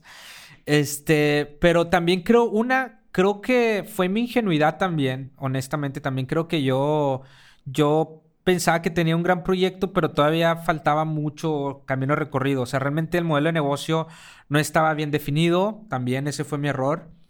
Eh, me lancé porque dije, sé programar, sé de marketing, ya le he ayudado a otras startups a, crecer, yo voy a poder con la mía, pero no tenía estrategia, no... Un, modelo de negocio donde necesitas como... era un modelo de negocio entre como un OnlyFans, ¿no? Que necesitas como los de Airbnb o Uber, un ejemplo, ¿no? Que necesitas por un lado conductores, por ejemplo Uber, y por otro lado generar esa demanda para que esos conductores este, tengan trabajo, ¿no? Entonces, así era el modelo de negocio, ¿no? Eh, acá, y yo quedarme con un porcentaje de esa transacción. Era, eh, realmente para que funcione un negocio así es un, es un show, o sea, más en Latinoamérica. O sea, en Estados Unidos sí funciona este, este tipo de negocios porque allá hay mucho dinero, hay mucha inversión y allá vas y te dan toda la inversión que quieres para que empieces con ese negocio, ¿no? Entonces, este, acá en México no, es complicado. O sea, aquí necesitas vender y necesitas ya empezar a monetizar si quieres emprender. O sea, aquí esa es la realidad en Latinoamérica. O sea, aunque diga la gente que ahorita, porque escucho mucha gente que dice que, que que ya cada vez hay más inversión acá en Latinoamérica, se queda todavía en algunos pocos. O sea, se queda todavía en la gente que tiene, que tiene este, recursos para, para, para después bajar una segunda, una segunda ronda de inversión y esa persona que te, invirtió al principio pueda crecer su inversión y así se va, ¿no? Te, te, vas viendo cómo funciona este mundo de las inversiones en startups. Entonces, inviertes en la persona y, por ejemplo, la gente de algunas aceleradoras o de algunos fondos de inversión invierte en la persona, invierten también en que si va a bajar, que tiene los contactos necesarios para bajar una segunda ronda de inversión y esa inversión que yo tenía al inicio va a aumentar, ¿no? Entonces, así funciona el mundo de, las de, la, inversión de las startups. Y yo no lo tenía, ¿no? Entonces, este, yo no tenía esa relación. Pero también existe otro camino en el que era ese, tú mismo te empiezas a a fondear, tú mismo empiezas a vender y empiezas a crecer, es el camino más difícil. Y un modelo de negocio sostenible como este que te acabo de decir, que se necesita mucha inversión para que realmente funcione, pues será, va a ser, iba a ser complicado. Entonces, por ese lado, yo también fue muy ingenuo en el que, algunas aceleradoras o algunas personas no me abrían las puertas porque también pues, no, no era un, negocio todavía. Y por, y por otro lado, pues sí apliqué, pero nunca me dieron un acompañamiento. Incluso yo decía, bueno, enséñame, o sea, no me des inviertas, pero quiero estar en el programa para ir aprendiendo y conociendo. Y pues no, o sea, no, no, no, no, no es así tan fácil, ¿no? Entonces, a eso me refería que nunca nos abrieron las puertas en algunas este, eh, eh, empresas. Y ni siquiera los medios de comunicación tampoco entendían qué era, ¿no? Yo creo que ahora es más fácil entenderlo como que eran OnlyFans de, de, de, de, los artistas musicales, porque ya existe un referente, pero yo decía, es como Patreon. Y no, no sé qué es Patreon. Entonces, sí, todavía no llegaba acá. Entonces, este, era muy complicado también que nos abrieran las puertas porque no entendían muy bien qué era lo que hacíamos, ¿no? Entonces, lo que dijimos nosotros, dijimos, bueno, vamos a abrir nuestro propio medio de comunicación y ahí fue donde empecé otra vez con los podcasts y, armé un primer podcast que era, entrevistamos a los artistas musicales eh, de, que teníamos en la, en la, en la plataforma. El podcast murió junto con, con la plataforma que, se fracasó. O sea, ahí de hecho ahí perdí todos mis ahorros y, pues ya dije, es, esto ya no es sostenible. Y pues justo con el podcast y la plataforma pues desaparecieron. Pero fue así como empecé otra vez al mundo del podcast, ¿no? Como dije, ah, bueno, mira, ya, ya hice hacer podcast. Y después me empecé a meter al mundo de, de, pues de marketing, que es algo que yo sé, de growth marketing. y dije, bueno, pues también lo hice para conocer gente, porque dije, necesito conocer gente, necesito que me conozca gente. Lo aprendí del fracaso que tuve con, con, con, con mi plataforma, que necesitas contactos, la neta, necesitamos contactos. Entonces dije, ¿cómo voy a hacer contactos si no soy quién? O sea, si, si no, no soy nadie, o sea, no tengo dinero, no soy alguien rico. Estaba en Ciudad de México, en ese entonces me fui a Ciudad de México. O sea, estoy acá, tengo pocos amigos, pero mis amigos no están nada metidos en este mundo. Entonces dije, bueno, creo que conocer gente es más fácil que los invito a un podcast a invitarlos a un café, ¿no? Entonces así fue como empezó todo el mundo a través de, del podcast, como que por ahí me fui. Y, y, este, y así han surgido varios podcasts, ¿no? El podcast de UXMX surgió porque quería aprender de UX. No había mucho contenido en español sobre UX. Cuando yo empecé a involucrarme en esto, no había este, mucho contenido en español. Este, había muy poco. En YouTube estaba este, nada más la UX Tips, ¿no? Eugenia. Este, y ya, párale de contar, ¿no? Y en podcast, casi nada. O sea, neta, este, hice el benchmark cuando yo inicié. Nada más estaban como dos, tres episodios de Darinka con UX Research. Y hasta ahí, ¿no? Pero, pero después dije, bueno, creo que hace falta más contenido de esto. Quiero aprender y es más fácil que una persona que ya tiene experiencia en esto me acepte una invitación a una entrevista en un podcast que a invitarle un café para aprender de podcast, ¿no? Entonces, así fue como empecé el podcast de UXMX, ¿no? También. Está bien, está bien loco, güey, como, o sea, también, o mencionas en, el libro que el tema del síndrome del impostor, ¿no? O sea, de, de, cómo, o sea, cómo este nos llega y bueno, ya, yo creo que los que están escuchando este podcast ya deben saber, tener un poquito más de contexto de lo que es. Pero, pero al mismo tiempo, o sea, tú lo mencionas como de que chingas, o sea, pues he tenido que aprender a vivir con él, este, con esta sensación de, no soy suficiente, de, quién soy yo para hacer tal cosa, pero al mismo tiempo pareciera como que te activa la espinita de que, ay, bueno, no sé nada de eso, pero déjame empezar a aprender y me obsesiono y le meto y, y, y, lo aviento. O sea, ahí es como, como una ambivalencia muy extraña y, muy chingona porque al final de cuentas te termina, te termina funcionando y y se, se, se, muestren resultados, ¿no? Se muestran resultados que al final obtienes un producto y obtienes otro producto y luego, oye, pues este por aquí no iba, pero al rato lo retomo y ahora, y ahora está, hasta este otro. O sea, no, no sé, güey, o sea, se, se, me hace... Quizás debió haber sido momentos muy difíciles cuando... O bueno, nadie, a nadie nos gusta estar pasando ese momento de, de dudar de nosotros, pero no sé si esto ya lo tienes detectado tú y lo utilizas como, como proceso iterativo de, ah, me estoy sintiendo insuficiente, pero ya sé que esto me genera ganas de aprender y pues lo meto. Sí, el, síndrome del impostor, de, de cómo, cómo utilizarlo. yo, yo siempre he vivido con, con, ese síndrome, o sea, realmente la gente, pues hasta parece que no, porque pues tengo un podcast, no, tengo podcast ahí, este, pero y, te escuchas, te escuchas, ¿sabes cómo te escuchas, güey? O sea, que no tienes temor de Dios, güey, en tu podcast, literal. O sea, porque metes música, güey. O sea, canciones completas. Y yo, y yo así de que, güey, este dato que tiene, tiene arreglos con Sony Music o qué pedo. O sea, y, y, ah, y, relatando. Entonces, cuando, cuando leo eso, sí fue como de que, ah, chinga, o sea, no coincide, güey. Sí, no coincide. Creo que, que, que, a veces, hay no que dicen que la, la, inseguridad a veces se disfraza de perfección, ¿no? Este, creo que, que creo que a veces, eh, este, trato de que, por ejemplo, hago un podcast anteriormente, cuando me metía mucho en la producción, yo experimento muchísimo. Y, y ahorita menciono porque experimento mucho conmigo y a veces hago y a veces no. Y, y, ahorita, te menciono el, el, por qué hago mucho eso también. Tengo la percepción, ¿sabes qué? Tengo la percepción, güey, como que eres un UX podcaster, güey. O sea, como que tratas de darle una experiencia al... Porque lo estaba, lo estaba escuchando yo ayer, güey. Iba, iba manejando rumbo al trabajo, rumbo a la escuela.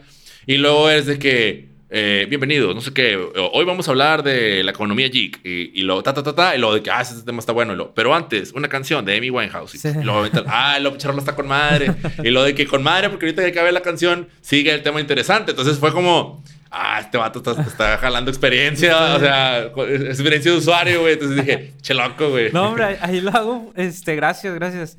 Fíjate que lo hago porque me, me gusta, o sea, como digo, este es el, el, el, contenido, si, no sé si vaya a seguir, o sea, lo que digo es, no sé si, si vaya a tener la constancia de seguir haciendo este episodio, este podcast, pero cuando lo hago, quiero que, que cuando lo escuche, después de 20 años o, o 50 años, diga, wow, güey, creo que me gustó, le metí mi corazón y se siente. O sea, creo que lo, yo lo, lo, hago mucho con, y lo hago con todos mis, mis, proyectos, ¿no? O sea, no sé si ese proyecto vaya a, sobrevi a sobrevivir y creo que, que es algo que, que, lo he aprendido, pero mientras lo esté creando, creo que tengo que hacerlo con todo mi corazón. O sea, de que si en un futuro eh, lo vuelvo a escuchar este episodio, este podcast, sienta de que va, estuvo, estuvo, estuvo cool, ¿no? Creo que eso, eso es con mi podcast personal. Traté de, de hacer eso, que si mis hijos un día, este, bueno, que ahorita no tengo hijos, pero si llego a tener hijos y, y lo escuchan,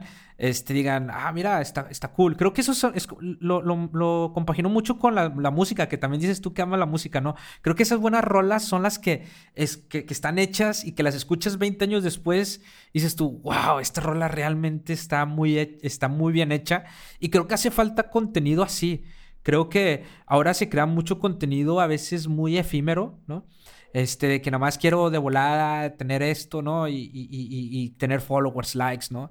Y, realmente creo que deberíamos de centrarnos en generar un contenido que a ti te guste primero, ¿no? Que tú digas, a mí me va a gustar en, en dos, tres años. Le pongo esa rola porque me gusta esa canción, porque me encanta esa, esa banda, me nació en ese momento ponerla y espero que en, en, este eh, escucharla en dos, tres años y otra vez diga, ah, está cool esa, esa, esa, esa, esa música o ese podcast, ¿no?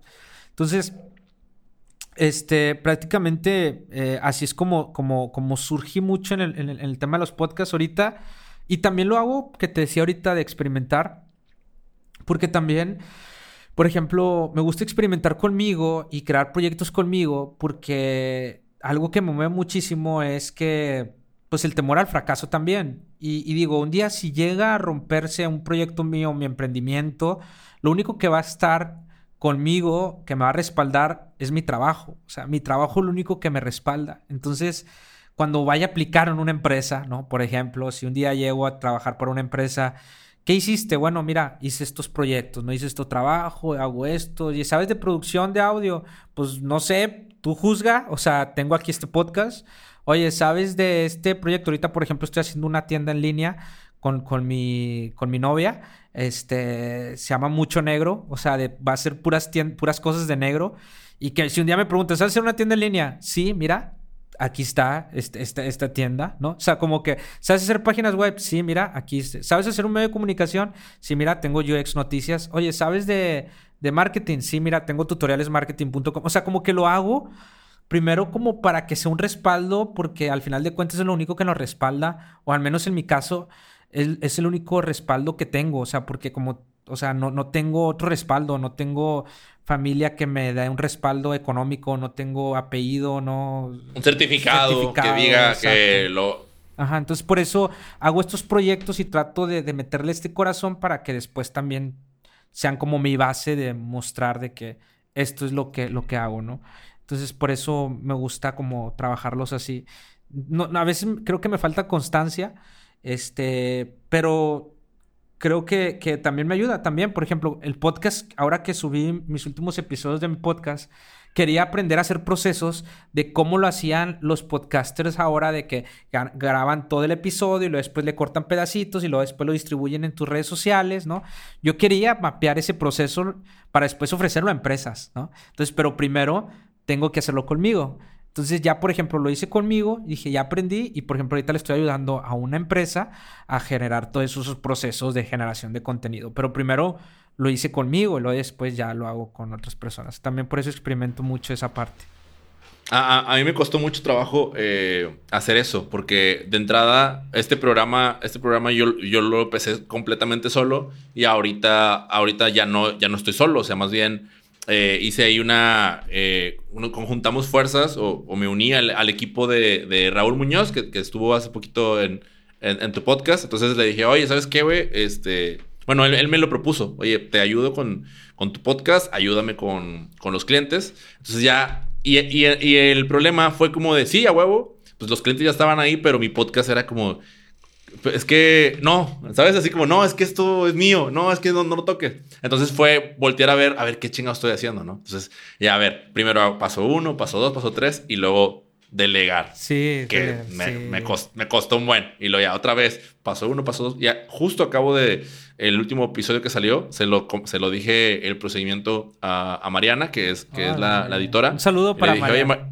Un saludo para Mariana, que, está escuchando esto ahorita. Eh, y ahí le dije, ¿sabes qué? Esto es lo que hago. O sea, confío plenamente en ti. y Porque era lo, que no podía. Es que haz esto, ya confío plenamente en ti. Tú tienes, tú tienes la experiencia en, en esta onda y ya sabes cómo, cómo distribuyo. Entonces ya ella. Hiciste procesos también, o sea, hiciste los procesos y todo. Sí, y, de hecho, o sea, justo de eso, de eso quería hablar contigo también, pero un poquito más adelante, eh, porque hay algo que mencionas que dices metodología, procesos y estrategia, que dices en tu libro, si a mí me hubiera, si alguien me hubiera hablado de la metodología, procesos y estrategia antes de emprender, o sea, me hubiera ahorrado un chingo de trancazos. Y la verdad, o sea, así es, güey. O sea, así como yo lo leí, dije, puta, sí es cierto, o sea, yo, pienso lo mismo, pero pues más bien quisiera como conocer un poquito los tuyos, no solamente del podcast, sino quizás en otras en otras áreas. Eh, ahorita donde me quiero regresar un poco, güey, es, o sea, ¿por qué?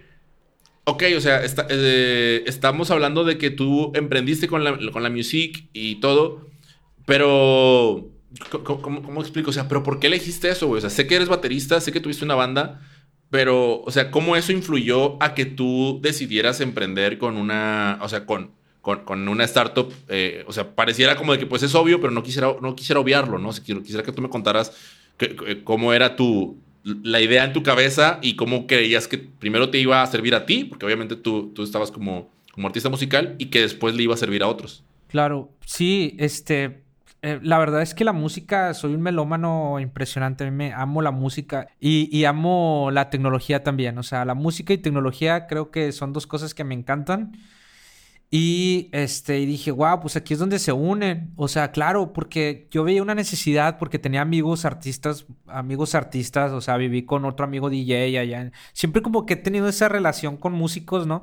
Este, a pesar de que yo dejé hace tiempo de hacer música, ahorita lo estoy retomando, ahorita estoy haciendo nuevamente. Sí, me decías ahorita, o sea, ahorita que estás, que estaría, como estábamos platicando antes de poner el Audacity y todo eso que estás haciendo de Logic Pro, o sea, ¿qué, qué proyectos traes, estás, estás cocinando o qué? Estoy armando un, un, proyecto de lo-fi ah, totalmente. O sea, lo-fi donde, donde voy a, o sea, y voy a estar haciendo música. Ya estoy sacando ahí el concepto. Ya tengo algunas maquetas de, de rolas que he estado grabando. Te, voy a decir, te voy a decir que, te compraría, güey. Yo así... Eh, ¿Cuál? ¿Has escuchado las batallas de gallos de la FMS? No sé si, no sé si conozcas que se pusieron muy de moda. bueno, yo soy yo soy fanático, güey, de, esas. Entonces, hay, hay dos DJs que me, me, me, gustan un chingo sus beats. Que uno es, el de Argentina, que se me acaba de, se me acaba de olvidar ahorita. ah, al, DJ Alcazones, me parece que se llama. y el otro es DJ Verse, eh, es el de España. Sus beats, güey, están bien, o sea, bien chingones. Pero ahora, imaginármelos en lo-fi es como de, güey, o sea, ¿dónde? O sea, toma mi dinero, güey. ¿Sabes? O sea, toma mi dinero porque yo quiero poner eso para trabajar, güey. Lo necesito. Sí, exacto. ¿Cómo se llama? DJ Verse con V. Verse. Sí, y el otro es Alcazuane. Como quiera, digo, ahorita te, te mando los enlaces que tenemos Sí. la charla, güey, porque- para que lo- le des una escuchada y, y tú digas, oye, pues sí, Gracias, sí traen o güey. traen. Sí, a mí me encanta escuchar todo tipo de música y luego cómo meterla tipo lo-fi. Creo que, que va, va, o sea, sí, a, a mí es algo que, que me he divertido muchísimo, o sea, es algo que extrañaba muchísimo como volver a hacer música. Entonces, este, pues ahorita le estoy tirando, creo que en este año tiene que salir, este, para este año tiene que salir algo, algo al menos un EP o algo con seis, siete canciones de lo-fi. Este, y este, y te digo, a- a- eh, me, me encanta. Y como que siempre me he relacionado también con algunos artistillas ahí eh, musicales, pero también. Esperemos que, esperemos, que esos, esperemos que esos artistillas no escuchen este podcast porque se van a, se van a ofender porque les dijiste, artistillas. Ah, son compas. Ya, chao, chao. Este, no. Saludos a los No, artistillas, compas de saludos, Iván. Saludos artistillas, que les falta mucha disciplina a esos artistas muchas veces. Este, pero fíjate que, que sí. Y, y dije, wow, pues sé que, que a veces Spotify no les deja dinero. Lo que ellos ganan dinero es de, de mm, fíjate, ellos ganan dinero, mucho de sus ingresos vienen de, de los eh, en vivo, ¿no? De, de los toquines en vivo, ¿no? Van y tocan en vivo y venden boletos y venden entradas y listo. Eh, los de medio. Ya, yo no estoy hablando de, de gente como Bad Bunny ni la gente. No, no estoy hablando de, de gente este, que está en el, en el underground, que ya tiene audiencia, este, pero sigue, vive de la música, no simplemente hace música. Entonces yo veía mucho que ellos realmente o trabajaban de otra cosa y aparte hacían música. Pero ya tenían una audiencia, o sea, ya tenían gente. Yo decía, güey, esa gente, si monetizaras, por ejemplo, hay gente que, que, que tiene una audiencia de 50 mil, 60 mil seguidores Lo- los- que realmente lo seguían. El, el- ¿cómo se dice? La famosa esta de los mil fans, ¿no? Los mil fans. Sí, los mil fans, exacto. O sea, dije, no manches, mira, tienes 50 mil followers y veo que tienes un chorro de interacción. Con mil que te paguen 3 dólares, ya tienes 3 mil dólares al mes. O sea, ya era lo que yo les decía. Y, y así fue como dije, no manches, o sea, hay que piensen en digital, porque quieras o no, todavía hay un pensamiento todavía Sí, de, de- de- Análogo, ¿no? Por toquines, análogo, exacto. De voy a toquines y bien cansados que se iban y a veces no la armaban porque iban para allá. Pero digo, tienes una audiencia, monetiza esa audiencia, ¿no? Entonces mi idea era monetizar, ayudarles a monetizar esa audiencia por medio de esta plataforma, ¿no? Entonces, este, así fue como surgió, la programé, empecé así, todo el rollo, me aventé todo eh, toda la plataforma y, así fue como surgió eh, la música, porque dije, wow, qué chido, o sea, tecnología y música. O sea, cómo ayudar a los artistas a vivir de la música. Ese era el propósito, ayudar a los artistas a vivir de su música. Era un propósito muy bonito, honestamente. O sea, creo que hace falta más, porque ahorita como hablábamos tú y yo, ¿no? De, de que sin música no podemos vivir. Entonces, realmente no está muy valorado el músico. Realmente la figura del músico no está muy bien valorada. Y fíjate, o sea, es algo que sin música no pueden vivir. ¿Cómo puede ser que, que ellos no estén ganando dinero? O sea, ¿quiénes son los que se están quedando con ese dinero? Y obviamente ya que te metes, empiezas a ver que pues, las instituciones, hay, en este caso, pues algunas disqueras, la gente que sabe de negocio, este, son los que se les queda con dinero. Entonces yo dije, no, mi, mi objetivo era reivindicar la figura del artista y que los artistas pudieran tener una plataforma en la cual pudieran monetizar su música, ¿no? De manera bien, porque Spotify les paga, Yo, honestamente. yo, yo acabo de desinstalar con el, dolor, con el dolor de mi alma, pero desinstalé Spotify, güey. No, la chingada. Sí, ¿por qué? Eh, ¿Por qué? Por- porque, o sea, por, por todo lo que está pasando en el tema, en el mundo del podcasting y evidentemente por el tema de la música, yo tengo años usando Spotify, güey. Y dije, pues, o sea, está muy interesante lo que están haciendo, pero no, no me gusta, güey. No me gusta que esté pensado. O sea, no debe decir que no está pensado en nosotros, en los usuarios. Porque, la, porque como te digo, me dolió quitarla, güey. O sea, pues el proceso que ya tenía para ah, recomendaciones semanales, etcétera, etcétera. O sea, todo eso dije, pues sí, obviamente estás pensando en mí, pero al final del día, o sea, estás pensando en tus anunciantes, güey. En- en- al final de cuentas es donde vas a monetizar más. Entonces dije, eh, cancelé. Digo, tampoco dije, te, te, voy a decir que hice la mejor decisión porque me fui a YouTube, güey, que es otro, otro que está igual. Pero dije, bueno, vamos a probar en YouTube en lo que, no sé, en, en lo que se anima otra vez Iván a sacar la music. y ya algo más, algo, más justo, algo más justo porque sí, sí, está muy, está muy cabrón el hecho de... Y, fíjate, ¿no? O sea... Muy feo. O sea, si te pones a pensar, eh, ahorita yo la, la, la, forma en que me emocioné de decirte, oye, estos güeyes tienen, tienen unos beats bien chingones y la madre... O, incluso hace días que estuve, estuve en Puebla y en el restaurante en el que estaba sonó una rola que me recordó un momento, un, momento triste, güey. Y de, ah, no, entonces, o sea, ese arte, güey, o sea, y esa, esa, e, es, o sea, es muy difícil valorarlo, ¿no? Entonces, entonces de repente, no sé, güey, a lo mejor si sacas la music y que se pague en, en, NFT, güey, a, lo mejor. Estaría chido. De hecho, sí he estado pensando hacer algo en, NFT, fíjate, este, de algo así. Sí, yo, yo creo que, que tienes razón, fíjate, comprar música con, con NFT, ¿no? Que se viene algo que ha tenido mucho revuelo. Este, eh, creo, creo que está interesante.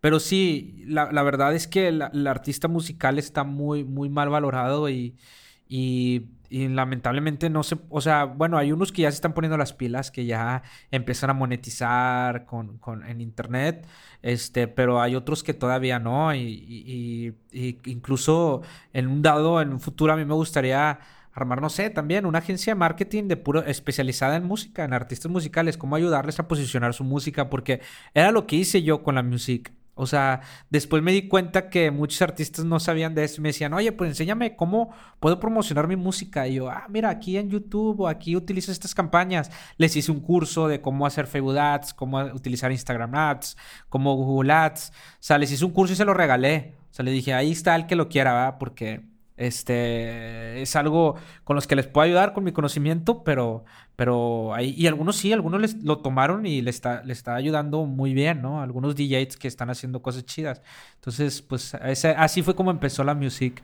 Qué chingón, güey. Qué chingón. Eh, eh, el, último, el, último de los temas, que no es un, no es un tema pequeño que te, adelanté y quería platicar contigo, era la parte del de, emprendimiento. Y, y bueno, quería quería tocar, o sea, quería regresar al punto que te mencioné hace ratito, de lo de la metodología, el proceso y la estrategia. O sea, al momento en el que tú lo pones en el libro, güey, o sea, ¿en qué estabas, en qué, en qué cosas estabas pensando? Como para, como para cerrarlo en, güey, si yo hubiera sabido esto, esto y esto, no la hubiera...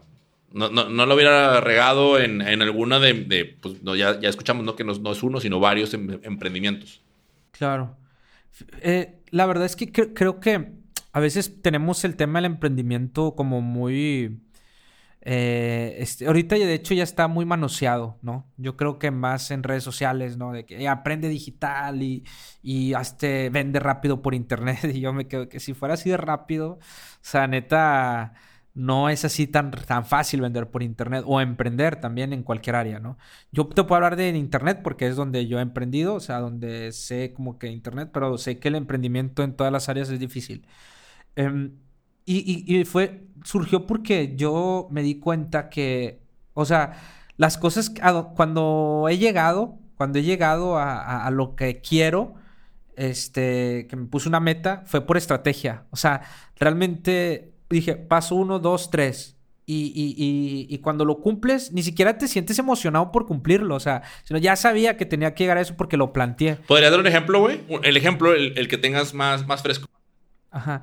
El ejemplo que tenga más fresco, por ejemplo, ahorita, o sea, este es el que tengo un poquito más fresco, que dije, voy a hacer ahora sí, a ver, generar una estrategia del producto y el servicio de, de, este, de esta agencia en la que estoy ahorita eh, que soy fundador, fundador, y dije, me voy a centrar en estas, estas empresas, ¿no? Empresas B2B eh, solamente, generé una estrategia hacia allá y este, pues ahorita pues tengo un cliente que es una aseguradora de Estados Unidos y de, México, ¿no? Pero fue con, con estrategia, o sea, fue totalmente con una estrategia de decir, le voy a vender esto, o sea, y luego procesos, hice los procesos de, de, procesos de venta, porque vender B2B realmente es complicado, no es tan fácil, ¿no?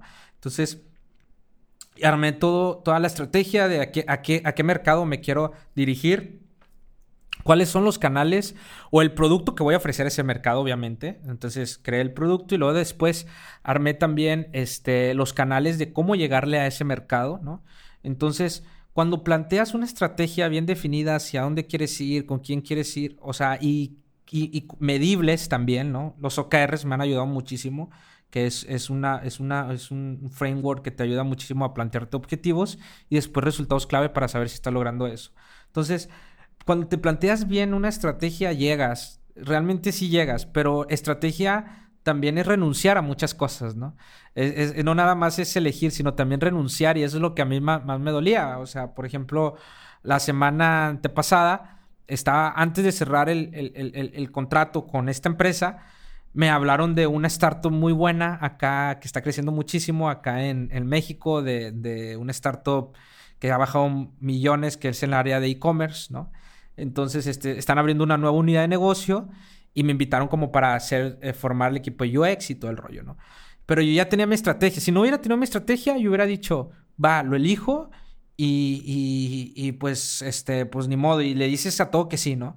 Pero yo ya tenía bien definido mi estrategia, hacia dónde quiero ir, cómo quiero vivir, ¿verdad? No se trata en, en qué quieres trabajar, sino en cómo quieres vivir. Entonces, cuando te planteas bien una estrategia de eso, de cómo quieres vivir, este, cómo, cómo, cómo quieres que sean tus días, diseña tu día, diseña tu vida y luego después diseña tus días, ¿no? ¿Cómo, quieres, cómo diseñas tus días? ¿Cómo quieres vivir tu día a día? Entonces, eso es cuando comprendí eso de generar una estrategia medible y luego después procesos, que es lo más cansado, neta, es lo más tedioso. Armar procesos es lo más aburrido del mundo, o sea, de que qué tareas y luego cómo vas a alegar esas tareas, ¿no? Y luego ah, pensar. ¿Crees que hay una relación entre procesos y hábitos?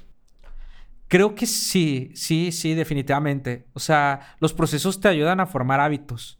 Creo que, que los procesos ayudan a formar hábitos, este, incluso también procesos en equipo, ¿no? O sea, por ejemplo, el proceso de trabajar en equipo es juntarnos todos a las 9 de la mañana a una videollamada. A las 9 de la mañana va a ser nuestro proceso de trabajo aquí en esta empresa. Nos vamos a juntar a las 9 de la mañana, hacemos una videollamada y posteriormente a ver qué, fue, ¿no? ¿Qué hiciste ayer? Hacemos los PPPs, ¿no? ¿Qué, ¿Qué tienes planeado para hoy? qué problema tuviste y qué progreso tuviste, ¿no? Todos hacen sus PPP, ¿no? Entonces, después eso se vuelve rutina y se vuelve un hábito para las personas, ¿no? Ya todos los días me tengo que levantar a tal hora donde voy a decir que es esto, esto y esto. Entonces, yo creo que sí tiene una correlación muy, muy interesante, ¿no? Eh, esta parte de procesos, pero es muy aburrido y es cansado. O sea, realmente es de mucho trabajo. Y que también creo que están muy... Los la estrategia creo que es definitiva. O sea, creo que la estrategia, los OKRs te pueden ayudar, pero te tienes que trazar cuáles son los objetivos que quieres alcanzar en un año, en dos años, en tres, en cinco, en 20 años. Un pensamiento a largo plazo. Creo que es uno de los principios que tiene el ser humano y tenemos que, si bien no sabemos si vamos a llegar a esos 20 años, pero hay que disfrutar de ese principio que tiene el ser humano de poder pensar a largo plazo, ¿no? Creo que los animales no tienen ese, ese, esa, algunos, por, a lo mejor va a haber alguien que diga, claro que sí, hay algunos animales que piensan a largo plazo, bueno, no sé, este, pero el ser humano sí tiene esa cualidad y, ese principio universal de que podemos pensar a largo plazo. Entonces, hay que trazarse esas metas a largo plazo y luego después, ¿cómo me voy a medir para saber que estoy llegando a eso? Posteriormente ahí, para implementar una estrategia se necesitan procesos, ¿verdad? Entonces hay que crear procesos para lograr esa, implementar esa estrategia, ¿no?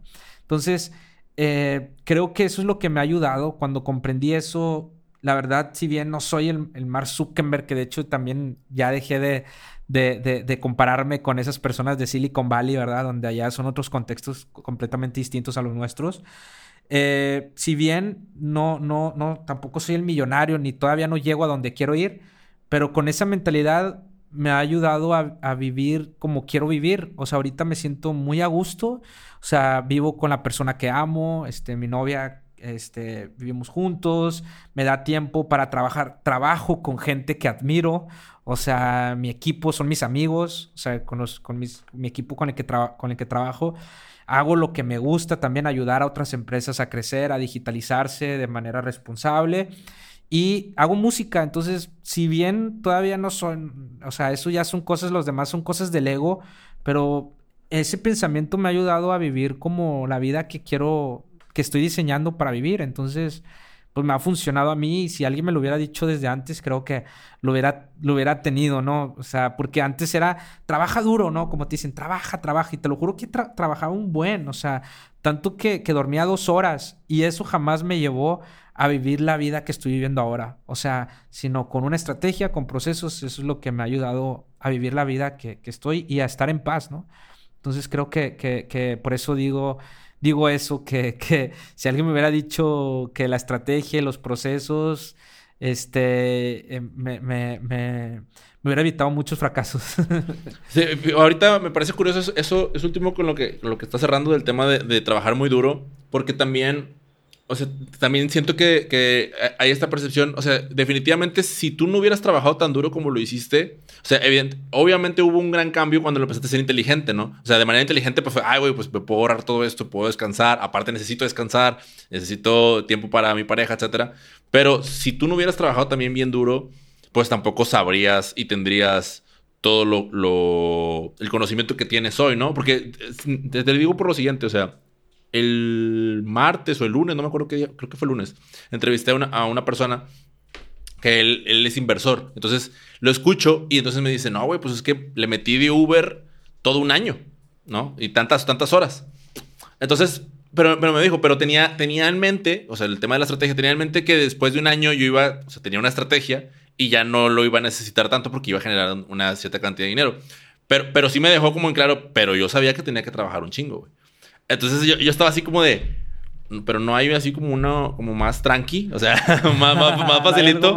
sí, no, como hay un, un, atajo o algo así. Y, y ya, ya, ya ni se lo pregunté porque me... me, me lo has preguntado. Me dejó en claro, pues sí, quizás a lo, mejor sí, sí, es cierto. O sea, ahí en, es, en esa parte de, de, de, haber trabajado muy duro y en, en, contraparte de ahora trabajar muy inteligentemente, o sea, ¿no, no le atribuyes también a ese Iván del, del pasado lo, lo o sea, las desveladas y, a, quién eres hoy. Fíjate que, que eh, sí, sí, me lo, sí me lo he puesto a pensar y también digo como que creo, bueno, eh, las decisiones que, que, tomé antes me han llevado hasta acá y, y, a veces no, nos pasamos, nos ponemos a pensar eso, ¿no? De que, bueno, en su momento cometiste error, pero estoy aquí, ¿no? Pero a veces sí también a costa, a veces a costa de que a lo mejor yo tuve la fortuna de, de Depende, cada quien tiene su contexto y cada quien tiene, ¿no? Pero hay personas que pierden hasta su familia, hay personas que pierden hasta la salud, hay personas que pierden este, todo por, por eso, por trabajar duro, duro, duro, duro. Y, por eso ahí donde digo, ¿a costa de qué? ¿No? O sea, como, como eh, eh, por ejemplo, yo tengo este, este, mi colitis, este, mi colon irritable, ¿no? Tengo colon irritable. Sé que fue mucho por por, por estas desveladas, fue, fue por mucho por este trabajo obsesivo que trabajaba muchísimo. Y fue donde dije, a ver, párale, ¿no? Porque tengo que cuidarme. Y, también algo que he pensado muchísimo es el, el hecho de, de, de, que cuando dejas también, o sea, trabajar y respirar la idea, respirar el, e, es, ese que estás trabajando, la dejas respirar, se te viene y, y, y, lo dices, oye, no, tengo que terminar eso ahorita. O sea, va, o sea, porque yo era antes de no, no pararme hasta que lo que me puse lo, lo, termino y si hoy me propuse terminar la página web, hoy la tengo que terminar.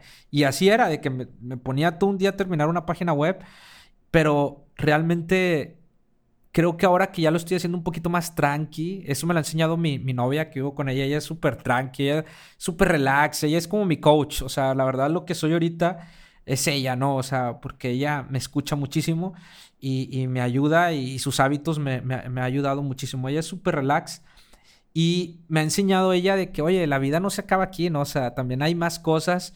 Vamos a salir a caminar, salgo a caminar, saco a mis perros, o sea, y ese, y eso, distracciones que, que te das en tu tiempo, exacto, te ayuda a cuando llegues a sentarte dices, sí, cierto, y, y, y, trabajas mejor también. Entonces, creo que sí, sí hay que darnos, bueno, yo pienso, o sea, que hay que darnos también eh, esos, esos ratos. O sea, si decimos, oye, me propuse un año de trabajar, este, está bien, ¿va? Tienes una estrategia, a cada quien le funciona. Esto no hay una receta como, como, como, este, universal, ¿no?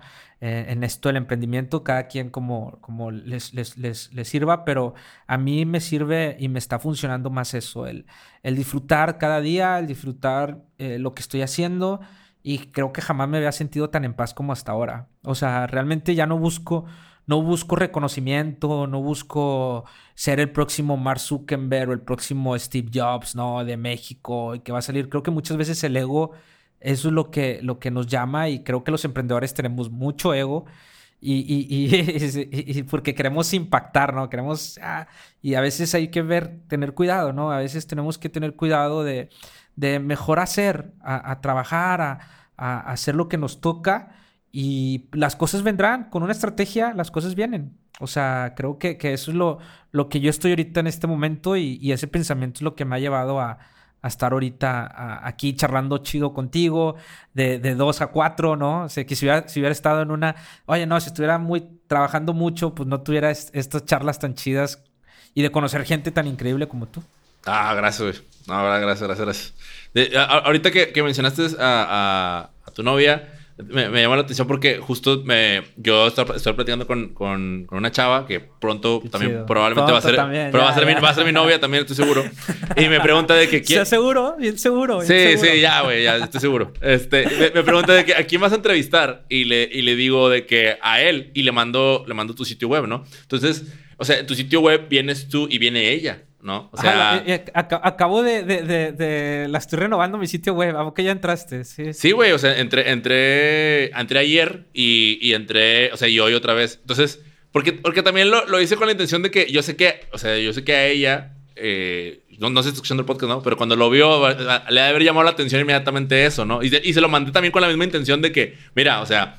el, este vato es bien chingón y, y, pone, y pone a su novia con él porque es algo como que tú traes muy o sea, que compartes mucho, güey. O sea, yo, yo veo que en redes, y la, la no sé si te acuerdas que te escribí, ¿no? Y, te dije de eso, de que, oye, güey, y me, contaste de, no, pues sí, güey, pero pues también la pasé, la, o sea, la pasé difícil antes. Ahora, quiero, quiero, quiero conectar eso, güey. O sea, más allá de la historia específica de, eso otro, eh, con el concepto que te dije del tema de ser antifrágil, güey.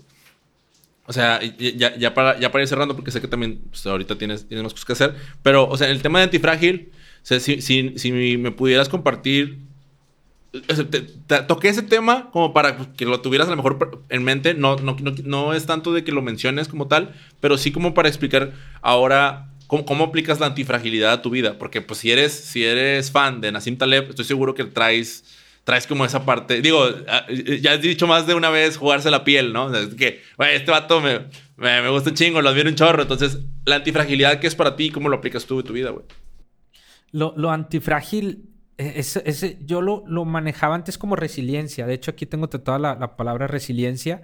Este, que, que, la resiliencia, este, he vivido momentos muy adversos. O sea, desde, pues, muchas, muchas cosas, ¿no? O sea, desde perder a tu, pa, a tu papá, ¿no? Este, desde perder a, a este, también en relaciones, o sea, eh, me divorcié, estaba antes casado, duró poquito, duró tres meses, pero es un dolor muy, muy fuerte, ¿no? También el, el, divorcio, el perder familiares, el fracaso también con mi emprendimiento donde perdí todos los ahorros.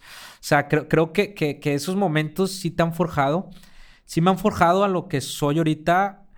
el, concepto de antifrágil me gustó muchísimo más que la resiliencia que de hecho tengo tengo, voy a tatuar acá también antifrágil, este, para, para todo, y otro que diga el es el enemigo. Creo que esos son tatuajes que me quiero poner a recordarme todo, sí.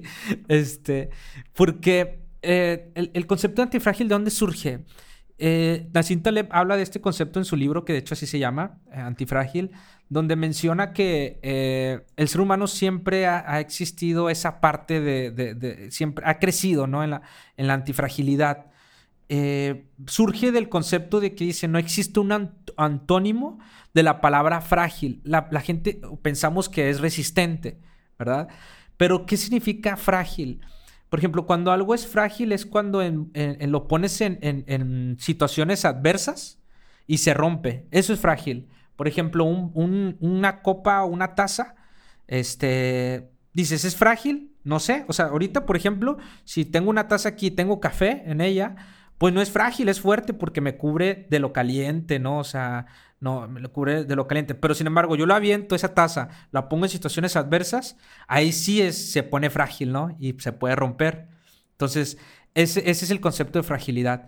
Entonces, dice él, ¿cuándo has visto tú en una etiqueta de una persona que diga, agítelo, porque si lo agites no se rompe, sino al contrario, evoluciona? ¿no? O sea, como que esta parte evolucionar. Entonces, dice, no existe un concepto como tal. Entonces, Nassim Taleb, en todo su, en este libro de antifrágil, te habla de ese concepto en, en varios, en varios eh, haciendo un análisis y una investigación, obviamente, como lo hacen estos libros, o sea, como una investigación histórica profunda, donde te dice cómo el ser humano ha crecido y que es natural que haya estos momentos antifrágiles, como ahorita, por ejemplo. Estamos en situaciones adversas, ¿no?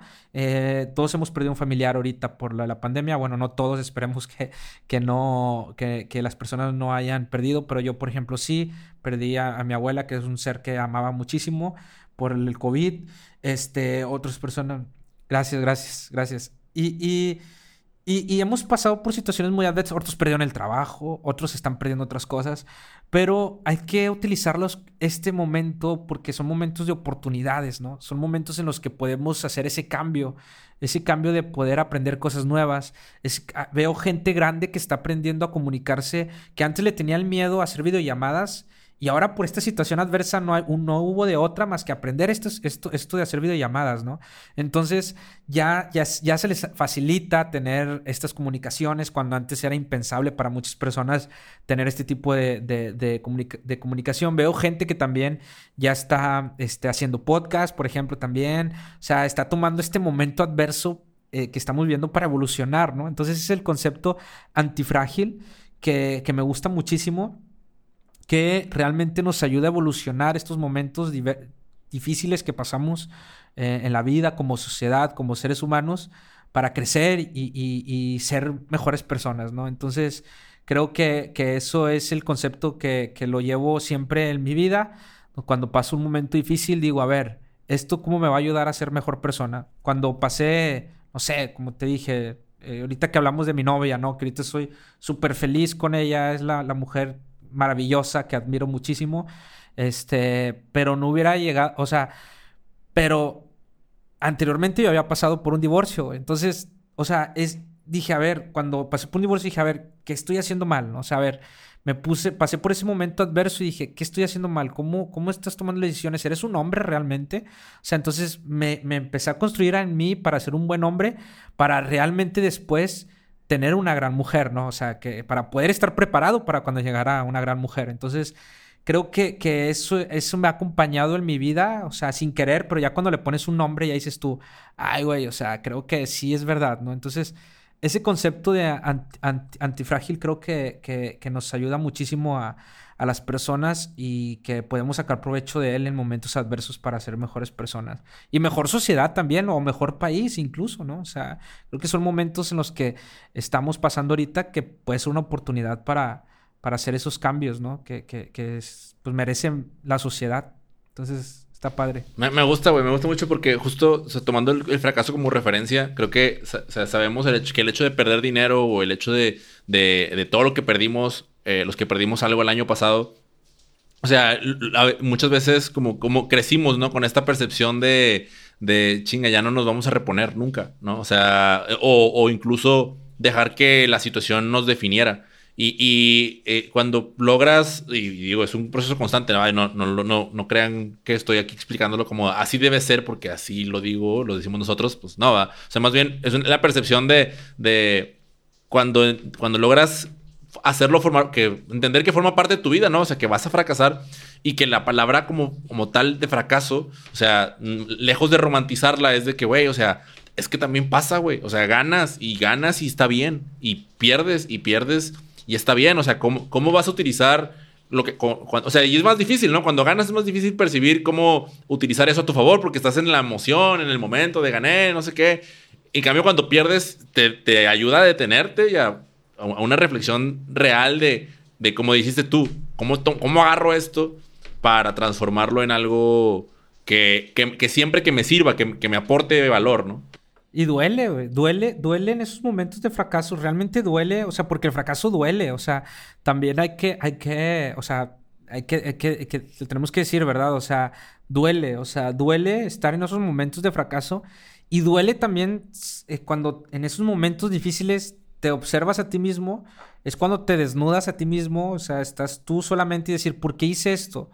Para mí ese fue el libro, ¿no? El libro de 50 consejos fue el, lo escribí en un fracaso. O sea, dije, a ver, ya Iván, estuvo, estuvo, estuvo. O sea, eh, eh, estabas en el momento y órale, a escribir. Oh, qué cabrón. Sí, sí, fue, fue, fue.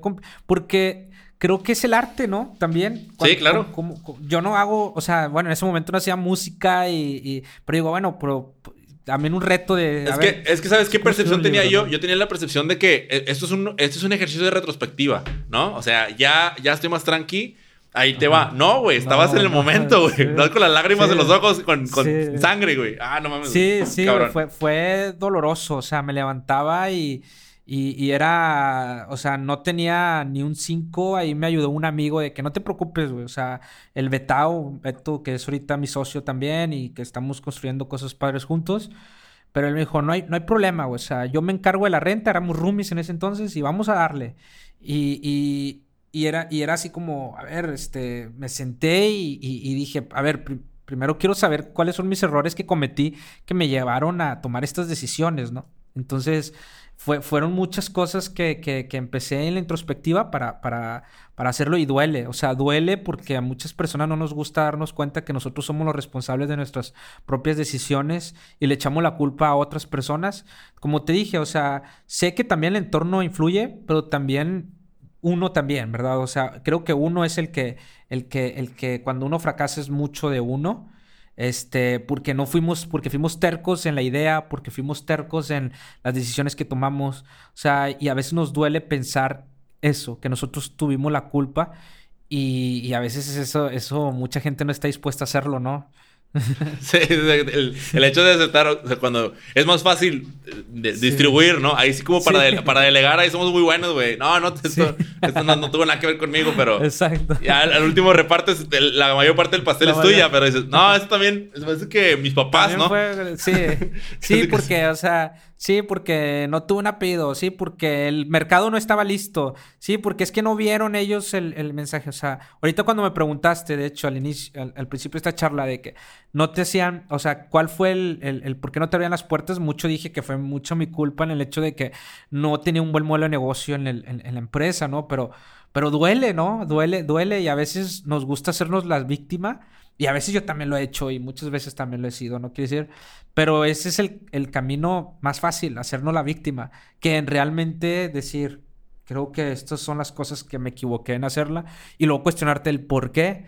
Y luego ahí es donde vuelves a la desnudez, que son traumas que venimos cargando desde antes y, y ahí es donde me encanta que tú ahorita mencionaste que, que vas con a, a, este, a terapia o algo así, eso de ley. O sea, neta, te felicito este, yo también ya lo voy a retomar este, otra vez, porque eso también me ayudó muchísimo, ¿no? O sea, tener alguien que te acompañe eh, profesional, creo que es de ley. Creo que debería ser una canasta básica, ¿no? Eh, el, ir al, psicólogo y no es, o sea, es, todos deberíamos de ir, o sea, no, no ciertas personas, o sea, todos deberíamos de ir al psicólogo porque es algo fundamental si queremos vivir la vida que queremos vivir, ¿no?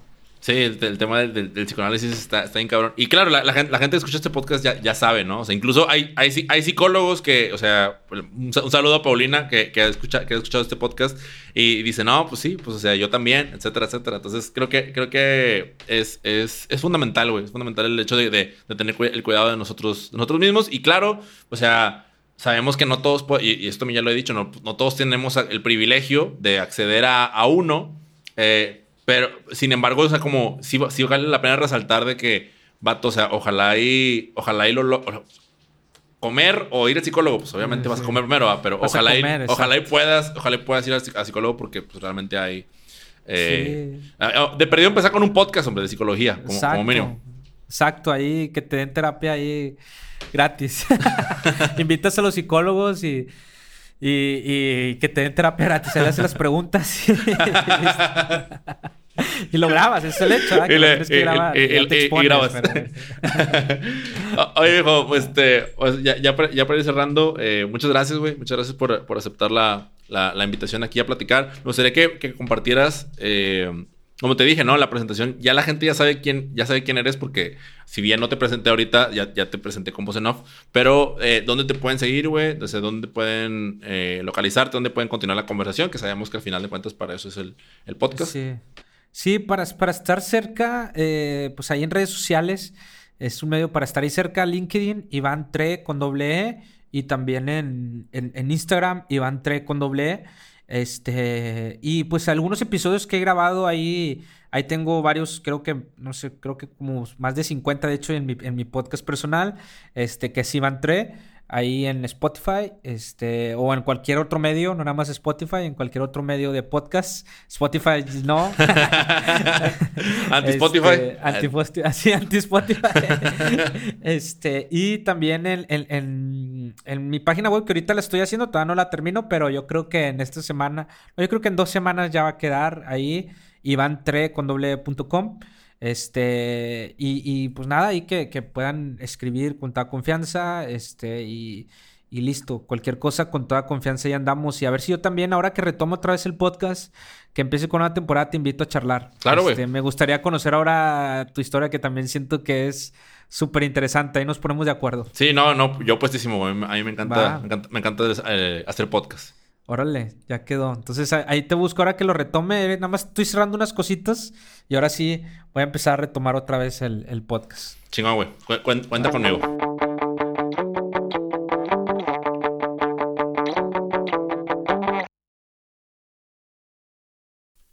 Hasta aquí el episodio con Iván. Espero que lo hayas disfrutado mucho eh, y sobre todo que hayamos aprendido bastante juntos. Yo personalmente tuve un gran aprendizaje de los más grandes que he tenido grabando podcast y es no declares algo que no vayas a concretar.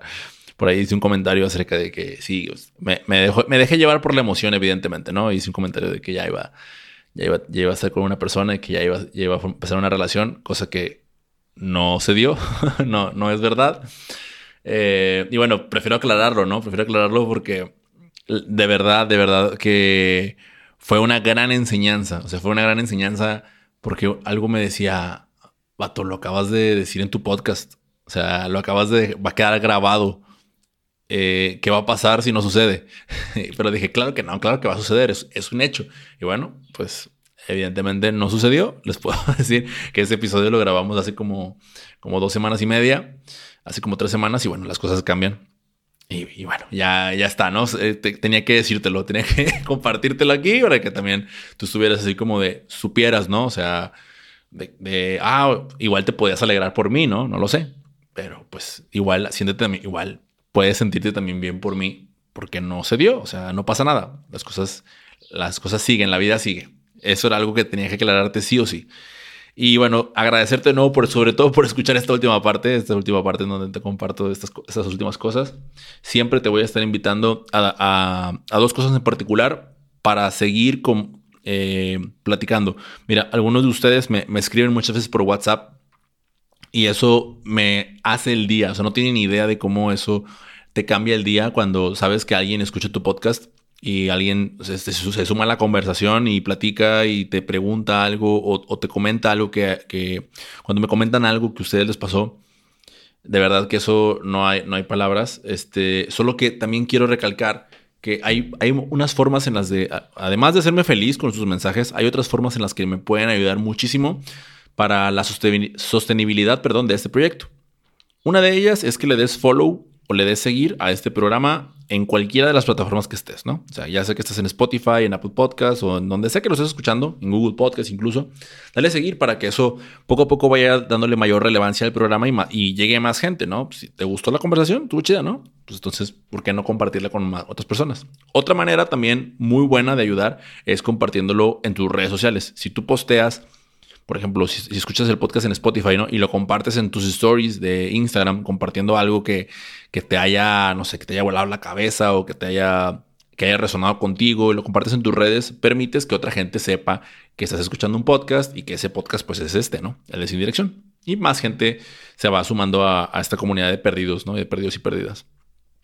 Y de qué otra manera, ya te dije dar follow. Ah, y a veces también, la, bueno, no a veces, las reseñas es, es, un poquito más de trabajo, las reseñas en Apple Podcast, porque para ello implica tener un, un celular eh, iPhone. Eh, pero igual, ¿no? O sea, si, si tienes y, tienes chance y, puedes apoyarme con una reseña en, en, esta plataforma, también me va a ayudar un montón. Entonces, estas son maneras en las que puedes apoyar ese proyecto y yo te voy a estar profundamente agradecido de por vida. O sea, siempre, siempre, siempre, nunca lo voy a olvidar. Así que eso es importante decírtelo porque en serio es indispensable eh, tu ayuda para, que, para la sostenibilidad de este proyecto. Entonces, gracias, gracias por escucharlo hasta acá, sobre todo, o sea, más allá de todo lo que te acabo de decir, sobre todo gracias por escuchar, ¿no? Gracias por formar parte de la conversación. La próxima semana venimos con otro episodio. Eh, también muy, muy bueno, muy interesante, al igual que estuvo este. Eh, y vamos por más, vamos por más entrevistas. Estoy muy emocionado de las entrevistas que se vienen. Espero que las disfrutes todas. Espero que no te pierdas ninguna. Y sobre todo que encuentres dirección poco a poco. Nos vemos la próxima. Chau, chau.